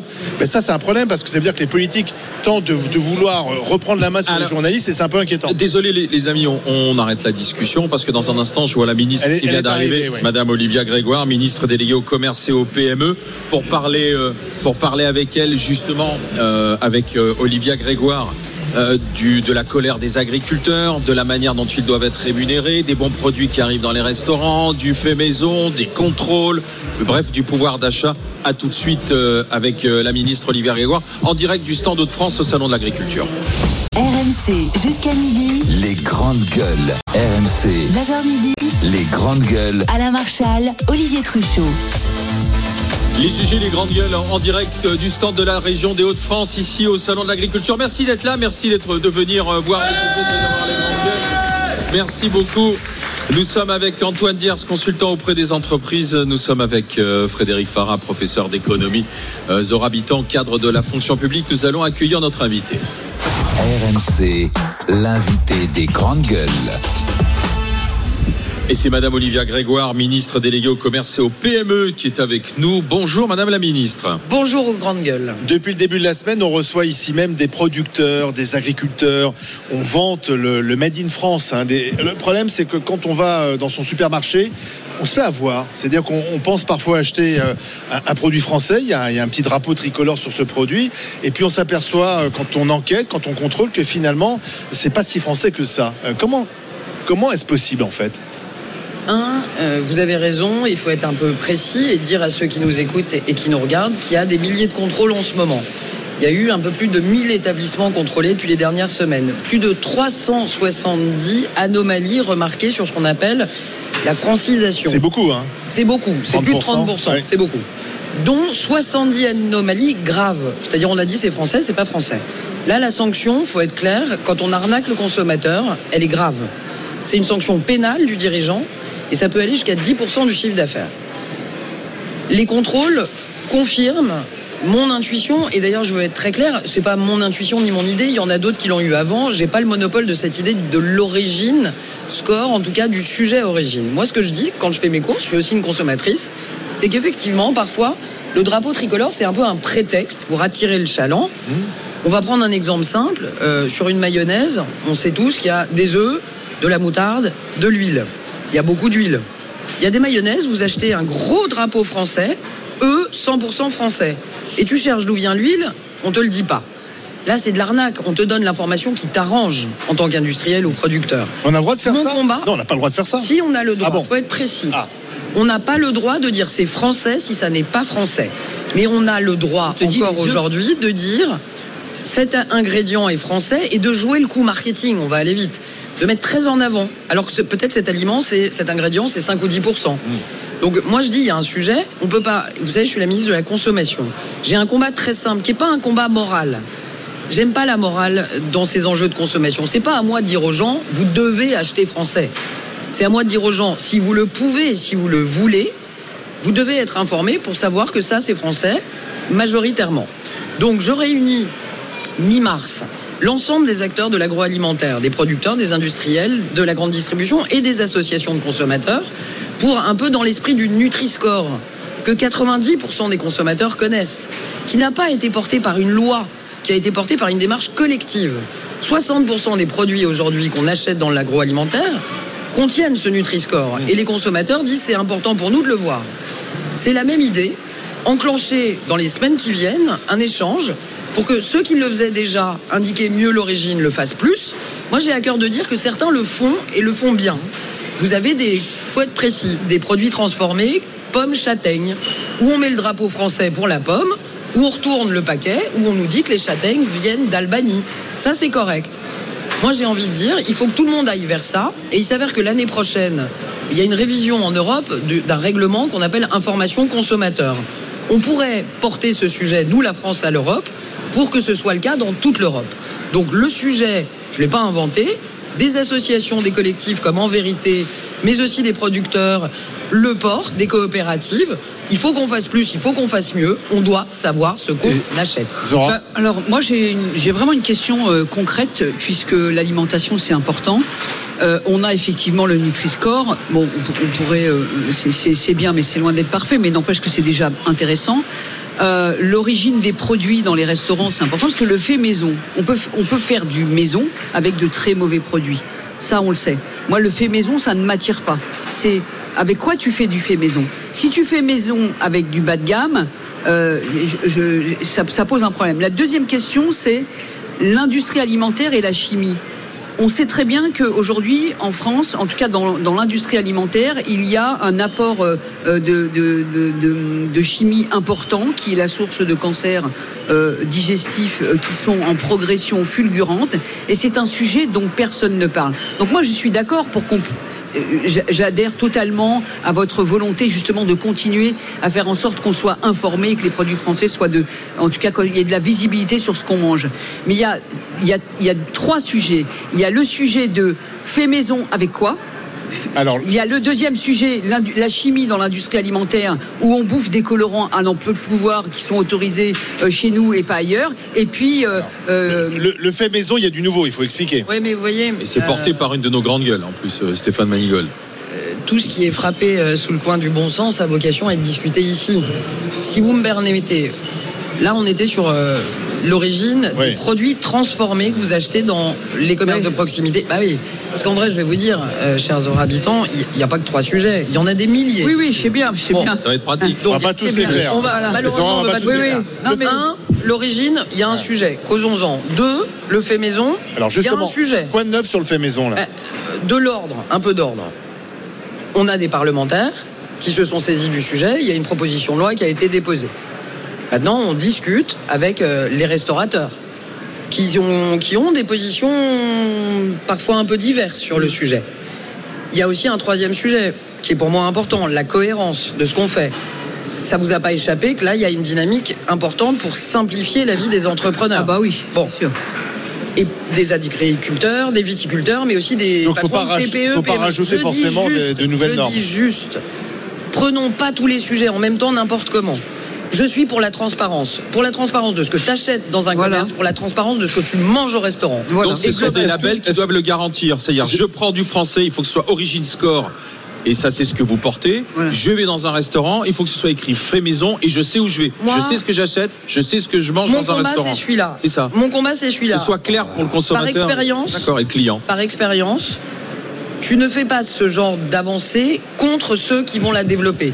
Sinon, à juste titre, on vient se plaindre ici de cet état euh, technocrate et où il faut 150 serfa pour refaire un menu. Donc moi, c'est avec les restaurateurs. Ils disent quoi les restaurateurs? Ils sont On pas tous d'accord. travaille. Vous avez dit qu'ils n'étaient pas tous d'accord. Non, mais il y a des. sur le fait maison. Je peux rester une heure et demie là-dessus. On est en train de regarder déjà pourquoi le label fait maison il marche pas mieux que ça? C'est la première question. Il n'y a pas beaucoup de restaurants qui l'affichent. Pourquoi? Il a 10 ans. Parce qu'il a été trop compliqué dans sa façon d'être mis en œuvre. Et donc, quand c'est trop compliqué et que le restaurateur, il sait pas, je prends un exemple, les haricots verts, c'est con, hein Les haricots verts, quand ils sont surgelés, il faut qu'ils soient blanchis. Donc, ils sont cuits. Mais un restaurateur qui fait sa salade de haricots verts avec une super sauce, avec euh, des ingrédients spécifiques, est-ce que parce que le haricot vert qu'il a, il est surgelé et bouilli, on doit le condamner? C'est ce genre de questions qu'on doit se poser. Et en vrai, c'est le charme, on va dire, de la politique. Ça paraît facile sur un plateau, mais une fois que tu rentres dans le détail de ce que je suis en train de faire avec les restaurateurs, qu'est-ce qu'on pourrait garder en fait maison? Il n'y a pas que fait maison, pas fait maison. On peut être un peu subtil. Mais c'est important d'indiquer que c'est du fait maison, tout simplement. Parce que vraiment, Mais oui, c'est ce que j'allais dire. ouais, Moi, parce que si moi, c'est pour moi, à- c'est le plus important. Si c'est compliqué à Et les deux, ensuite. général, euh, moi l'origine est importante, savoir ce que je commande au restaurant est important aussi. Oui, savoir si On a fait eu par un cuistot deux là ans de ailleurs, facture d'électricité lourde pour les restaurateurs. On va prendre un exemple concret. Le restaurateur qui joue le jeu, qui va acheter son porc ou son bœuf dans une ferme à côté, qui le cuit dans son four, ça lui coûte plus cher Hum. que celui qui l'achète tout fait chez Métro. Bon, il y a des, des restaurateurs qui aujourd'hui en crèvent de faire de, de la, de la, du vrai fait maison parce qu'ils peuvent mal le promouvoir ou pas le promouvoir. Le fait maison, faut l'améliorer, faut aussi proposer d'autres choses. Dernier exemple, tout le monde ne produit pas son pâté en croûte. Quand vous allez au resto, vous mangez des fromages, c'est pas le restaurateur qui les fait les fromages.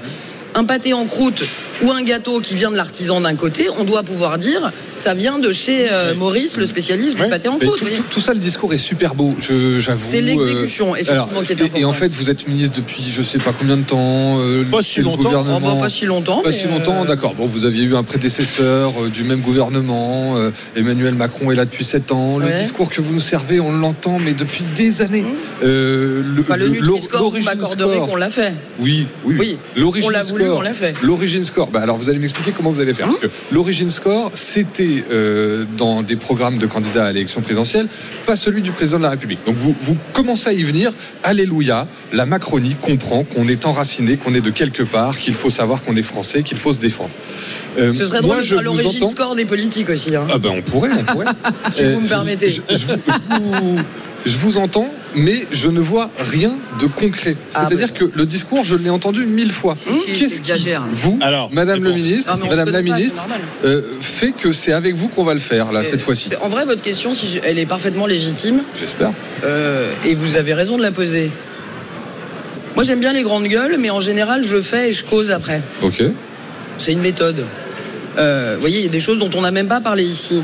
Euh, si les PME, dans les négociations commerciales, n'ont pas eu à discuter l'augmentation de leur prix de l'électricité, c'est parce que je leur ai fait signer un accord dont aucun média n'a parlé, c'était pas mon objectif, mais qui a protégé nos PME pendant une partie de l'inflation en n'ayant pas à négocier cette part avec la grande distribution. Vous voyez, il y a des choses qu'on fait dont Oui. on cause pas. Je reviens à votre question Origine. précisément. Origine vis-à-vis de l'Union européenne, par exemple, déjà- le poulet ukrainien, grâce à vous, il sera plus dans nos plats surgelés Non, monsieur, alors deux choses.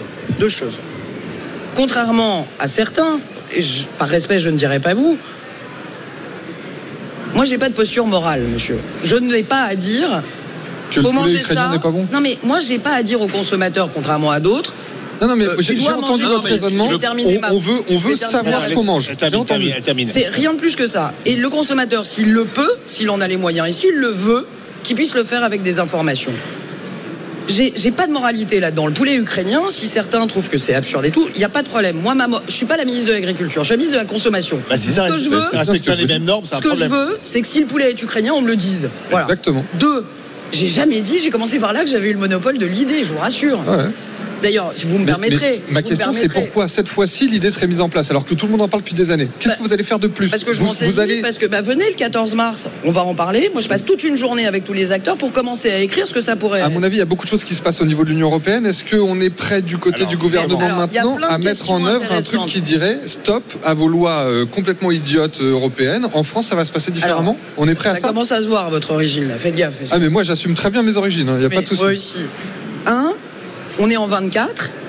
La France va le faire de façon collective et volontaire, comme le Nutri-Score. Il n'y a pas eu besoin de loi hein, pour le Nutri-Score, pour que 95% des Français le reconnaissent. Mhm. Ok? Donc moi, j'engage les acteurs mi-mars, pas dans six mois. L'année prochaine, qu'on aime ou qu'on n'aime pas l'Europe, il y a une directive. INCO, information du consommateur. question d'aimer ou pas hein, l'Europe. Non mais on peut la porter, cette directive. Au nom de la France, on peut porter l'origine Oui, mais on a l'impression qu'on que- est en train de on- faire on- avec le oui, mais on veut Nutri-Score, des choses, mais est-ce que l'Europe va On nous est en train permettre de le porter à l'Europe, le. Nutri-Score. Il y a des négociations en ce moment même et on va y arriver sur le Nutri-Score. allez, la France va pouvoir l'imposer? La France n'impose pas, on discute, on Ah est bah. 27. Si personne ne le porte, on n'y arrive pas. Qui le porte aujourd'hui? C'est nous. La question en Europe, c'est dans quel quel texte on le pourcentage de- de en fait, chances nous avons que une ça passe opportunité. En fait, c'est la, la même chose qu'avec les agriculteurs. C'est on va le porter, hein, on va vous défendre, hein, mais bon, Mais si c'est pour ça passe pas, eh ben, tant pis. Monsieur, avec tout le respect garantie. que j'ai pour mes interlocuteurs, je faisais votre job avant. C'est quoi mon job? Je crois que vous accompagnez des TPE, des PME, vous Ouais. êtes conseiller en entreprise et c'est un très beau métier. J'ai eu l'honneur de faire ce job pendant quelques années avant de faire de la politique. Mhm. Je viens, je viens, j'ai pas fait euh, l'ENA, j'ai pas fait des grands corps. J'avais monté une petite boîte pour accompagner des PME. On Puis un jour, bien, pour des raisons de complexité et de, de coût du travail, en réalité, je me suis dit, je vais y aller. Je me suis engagé en 2017, j'ai été élu. Depuis, je bosse au service des PME et des TPE. Je comprends vos doutes, mais il y a quand même des choses qui ont été faites. On est d'accord, on n'est pas d'accord. Egalim, la préservation de la matière première agricole, c'est pas le hasard de Dieu qui l'a créé. C'est pas parfait, faut l'améliorer, faut machin. Ok, mais la réalité, c'est qu'on a porté des choses. Le Nutri-Score, on l'a porté. Je vous dis aujourd'hui, l'Origine Score, je ne l'ai pas inventé. D'accord. Et d'ailleurs, ça ne sont pas les politiques qui l'ont inventé, soyons clairs. Oui. Ce sont des acteurs. collectif. Moi, j'espère Ah oui, que vous aurez des résultats. On va continuer en d'en parler avec la ministre Merci Olivia Grégoire. Restez avec nous. On a encore un quart d'heure euh, de discussion avec des questions de notre prof d'éco, Frédéric Farah. RMC jusqu'à midi. Les grandes gueules. RMC. 9h midi. Les grandes gueules. Alain Marchal, Olivier Truchot. Les GG en direct du stand de la région Hauts-de-France. C'est notre euh, dernière journée ici encore. Merci vraiment à la région Hauts-de-France qui nous a magnifiquement accueillis, à tous ceux qui sont passés pour promouvoir leurs produits, les terroirs, le local. Ce qui nous emmène aujourd'hui à continuer d'en parler avec euh, la ministre en charge du commerce et des PME qui milite pour avoir ce origin score sur les produits. C'est-à-dire quand on achète un produit, qu'on sache précisément ce qu'on achète, d'où il vient, comment il est fait, avec quoi il est fait, et qu'on ne soit pas trompé sur la marchandise. C'est un combat que vous portez, on en discute avec vous, Madame Olivia Grégoire, avec Zora Habitant, avec Antoine Diers, avec notre prof d'éco, Frédéric Farah, qui a une question à vous poser. Frédéric, vas-y. Fais court et simple. Deux, questions. La première question, en Europe, quels sont les pays qui seraient prêts à nous suivre là-dedans, dans cette euh, euh, négociation? Parce que bah, c'est comme ça qu'on constitue une majorité au niveau européen pour pouvoir ensuite l'imposer. C'est comme ça que ça marche. Et euh, donc, quels sont ces pays? Est-ce que déjà vous avez en contact avec vos partenaires européens? Et quels sont les partenaires européens?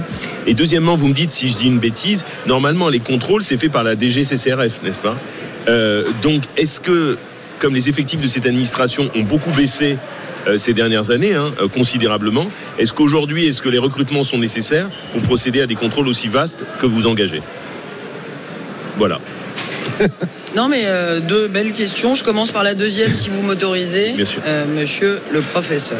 Euh, D'abord, je trouve qu'on tape beaucoup. Alors, pas trop ici en vrai, mais c'est facile et parfois les politiques le font de taper sur l'administration. Vous l'avez pas fait, vous. Mais euh, la DGCCRF, moi, je leur dis euh, bonjour parce qu'ils nous regardent souvent, ils vous regardent souvent. Et il y a des milliers de gens qui bossent comme des dingues. Je sais, je sais bien. et il s'avère que j'en ai euh, en partie la charge et que hum, souvent on les critique, pas vous encore une fois, mais ils font un travail de dingue et chapeau Ils bas. sont peut-être pas assez nombreux. C'est ce Voilà, que dit c'est- Frédéric. Ils sont déjà pas assez reconnus. Je Voilà. veux dire, Bah, c'est c'est- pas facile d'aller dans un resto et dire au mec ouvrez votre frigo. Ils se font aussi agresser. Hein. Non, mais j'ai beaucoup d'admiration pour cette Mais c'est administration. sympa de le dire. Eh ben, parce qu'elle fait un très bon boulot et c'est pour ça comme que. dans le norme bashing et le techno bashing, euh, mais- voilà, il y a mais- quand même des gens bien et ils bossent bien. Je, je le sais. je Votre question est juste et il s'avère que j'étais député avant d'être ministre et que euh, je regardais les crédits et donc les effectifs de la DGCCRF, Direction euh, Générale de la Consommation, de la Concurrence et de la Répression des Fraudes. Exactement. Ils sont moins nombreux mais ils ont été réorganisés. Ok. Et euh, ce qui est important, c'est qu'on est.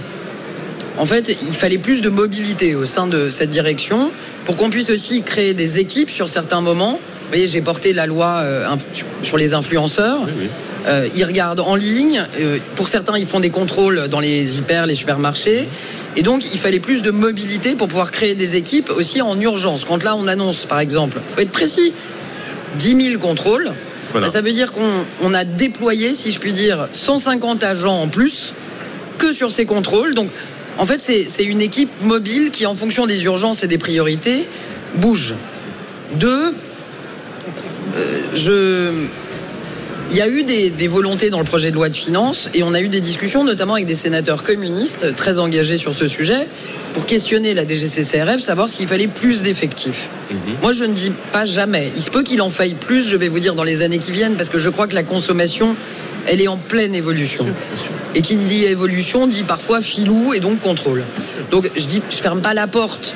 Mais au moment où je vous parle, quand nous avons questionné et échangé avec la direction générale, leur première préoccupation et revendication n'était pas le manque d'effectifs. D'accord. Ça ne veut pas dire, attention, que dans les années qui viennent, il ne faudra pas regarder. Euh, deuxièmement, on a réorganisé le bazar. Vous voyez, avec Marc Fesneau, bah, moi j'ai des gens qui sont partis de la DGCCRF pour aller sur de l'inspection euh, alimentaire vétérinaire qui n'avait pas vocation à rester à Bercy, c'était absurde. Et donc il y a une partie de ces contrôleurs qui sont aussi aux côtés du ministre de Et pour l'Agriculture. revenir à la première question Première sur question. l'Europe.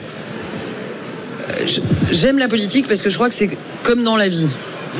Si tu prends tous les sujets et tous les trucs en même temps, tu te plantes. Un, c'est pas à moi d'écrire ou d'imposer, c'est pas ma démarche aux producteurs, aux PME, aux distributeurs, aux industriels. Si je veux qu'ils le fassent comme le Nutri-Score qui avait été porté par Olivier Véran, faut que je les entende. Donc d'abord, j'écoute les Français. Ensuite, on va écrire des choses et on va essayer de porter des choses. Je veux quand même dire que certains le font. hein. Et donc, l'enjeu, c'est de le faire plus. C'est pas de commencer avec rien. C'est une fois qu'on a une position au nom de la France que je vais aller voir mes collègues européens en disant nous, on porte ça. On a des échanges parfois informels, mais au moment où je vous parle, la position française, elle n'est pas arrêtée. Mi-mars, et vous êtes bienvenus pour qu'on en cause ou que je vienne en causer, j'ai une très grosse réunion toute la journée à Bercy là-dessus. On va bâtir notre projet, le déployer et dès la rentrée, je vais aller causer avec les acteurs européens. Mais quand je vois l'accueil du Nutri-Score, je me dis qu'il y a un chemin. Mais donc, est-ce qu'il serait possible de dire en France, pour venir sur le marché français, il faut que l'ensemble de- des origines des, des produits dans, dans- dans ce qui est vendu soit connu Ce serait possible?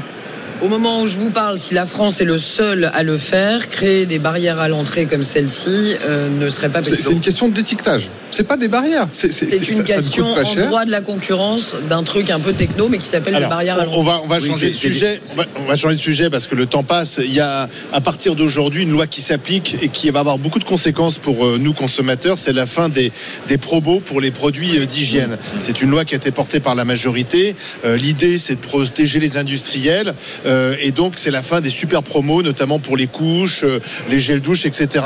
Des produits, des produits qui sont quand même souvent assez chers et qui rendent des services aux consommateurs. Et on comprend pas très bien la logique de tout ça parce que on voit bien que l'inflation est toujours là, on a un problème de pouvoir d'achat et finalement euh, on supprime un dispositif qui rendait service aux consommateurs pour protéger Procter Gamble. Donc là, là, là, on parle pas des petits agriculteurs, on parle de, de grosses machines et de grosses multinationales, souvent américaines, qui vont être protégées par cette loi, un peu au détriment des consommateurs. Un, c'est une loi qui a été euh, portée et votée euh, l'an passé et qui commence à s'appliquer aujourd'hui. Cette loi, je peux le dire d'autant plus que c'est moi qui étais au banc, le gouvernement n'y était pas favorable. Les arguments que vous avez développés, je ne vais pas les contrecarrer parce que c'était mes arguments. Le Parlement est souverain et c'est la volonté du peuple et cette loi est passée contre, avec un avis défavorable du gouvernement. Mais c'est une loi portée À par un député Renaissance. À l'unanimité. Ben oui, mais comme quoi, c'est pas des godillots, hein, vous voyez. Il y a des lois sur lesquelles on n'est pas d'accord. Celle-ci en est une. Malgré le, le respect que j'ai pour le député. Quand on arrive à trouver une majorité à l'Assemblée, c'est pour de mauvaises choses. C'est- ça qui est dingue. Ah, Antoine, Très bonne vanne. Un, un point pour Antoine. Mais Un point voyez, pour bon, Antoine. je peux le dire. Allez, voyez, Antoine. hier, on a, tr- hier soir, on a trouvé une majorité. C'est un sujet qui m'a coûté très cher personnellement pour qu'on paye plus de droits de succession quand on ferme un compte bancaire d'un enfant décédé ou de petites successions de moins de 5 000 euros, majorité absolue, Heureusement qu'il y a encore des sujets Il y a encore des sujets de consensus, l'IVG euh, aussi, on est d'accord, pas d'accord, mais on arrive. Je reviens là-dessus. J'étais d'accord avec ça. Bruno Le Maire aussi. Ça a été voté. Un, on n'a pas de recul au moment où je vous parle sur les effets. Ce qu'a aussi démontré le député d'Escrozaille qui s'est euh, exprimé ce matin, c'est que faut pas être naïf. Quand les Procter et Gamble vous font dans ce qu'on appelle les plans d'affaires, des maxi promos moins 80, il y a quand même une chance, mais euh, on va le, le vérifier parce qu'il faut que la loi s'applique, qu'en fait ils te vendent en général les produits au détail un peu plus cher. Pour ensuite faire des maxi promos. Donc est-ce que ça n'aura pas un effet sans les maxi promos De faire baisser les faire baisser C'est une question, j'ai pas la réponse. C'est une expérimentation de deux ans, c'est ça? Deux ans, tout à fait. Point 3. euh, ça fait partie des sujets, je reviens ici demain et j'ai de la chance. Il y a une mission avec deux parlementaires, euh, parlementaires Isard et Babo, qui va travailler sur euh, Egalim euh, amélioré. C'est un sujet qui sera possiblement abordé, mais voyez, la charrue, les bœufs, c'est pas ici que je vais la prendre. Mais on est. C'est difficile quand t'as aucun recul sur une loi, aucun chiffre, aucun. Enfin, si t'es neutre, de C'était dire elle est quoi le bonne, elle est but au mauvaise. départ Attends, c'est parce que un truc qui m'échappe, c'était quoi le but au Bah, départ Pour protéger les industriels. C'est fini. Euh, une dernière question. qu'il y a peu de PME dans ces Il nous reste, il nous reste Ah oui. euh, 40 secondes. Euh, il y a les élections européennes qui arrivent. La liste Rassemblement National est donnée 10 points devant, devant vous. Vous vous préparez à prendre une raclée? Moi, mon grand-père, il était footballeur. J'en suis très fier. Jean Grégoire. Et donc, j'attends euh, que l'arbitre siffle la fin pour voir le score. Mais je suis une compétitrice et j'ai pas l'intention de baisser les bras à trois mois de la fin du match. Merci Madame la ministre euh, Olivia Grégoire, euh, ministre en charge euh, des PME, du commerce, d'être passée nouveau par les titre, GG. c'est les entreprises, la conso, le tourisme. Oh, bah, C'est quand dis même donc. Bah, dis donc, il va falloir bah oui. changer les cartes de visite. Euh, merci à la région, euh, la région des Hauts-de-France de nous avoir euh, accueillis.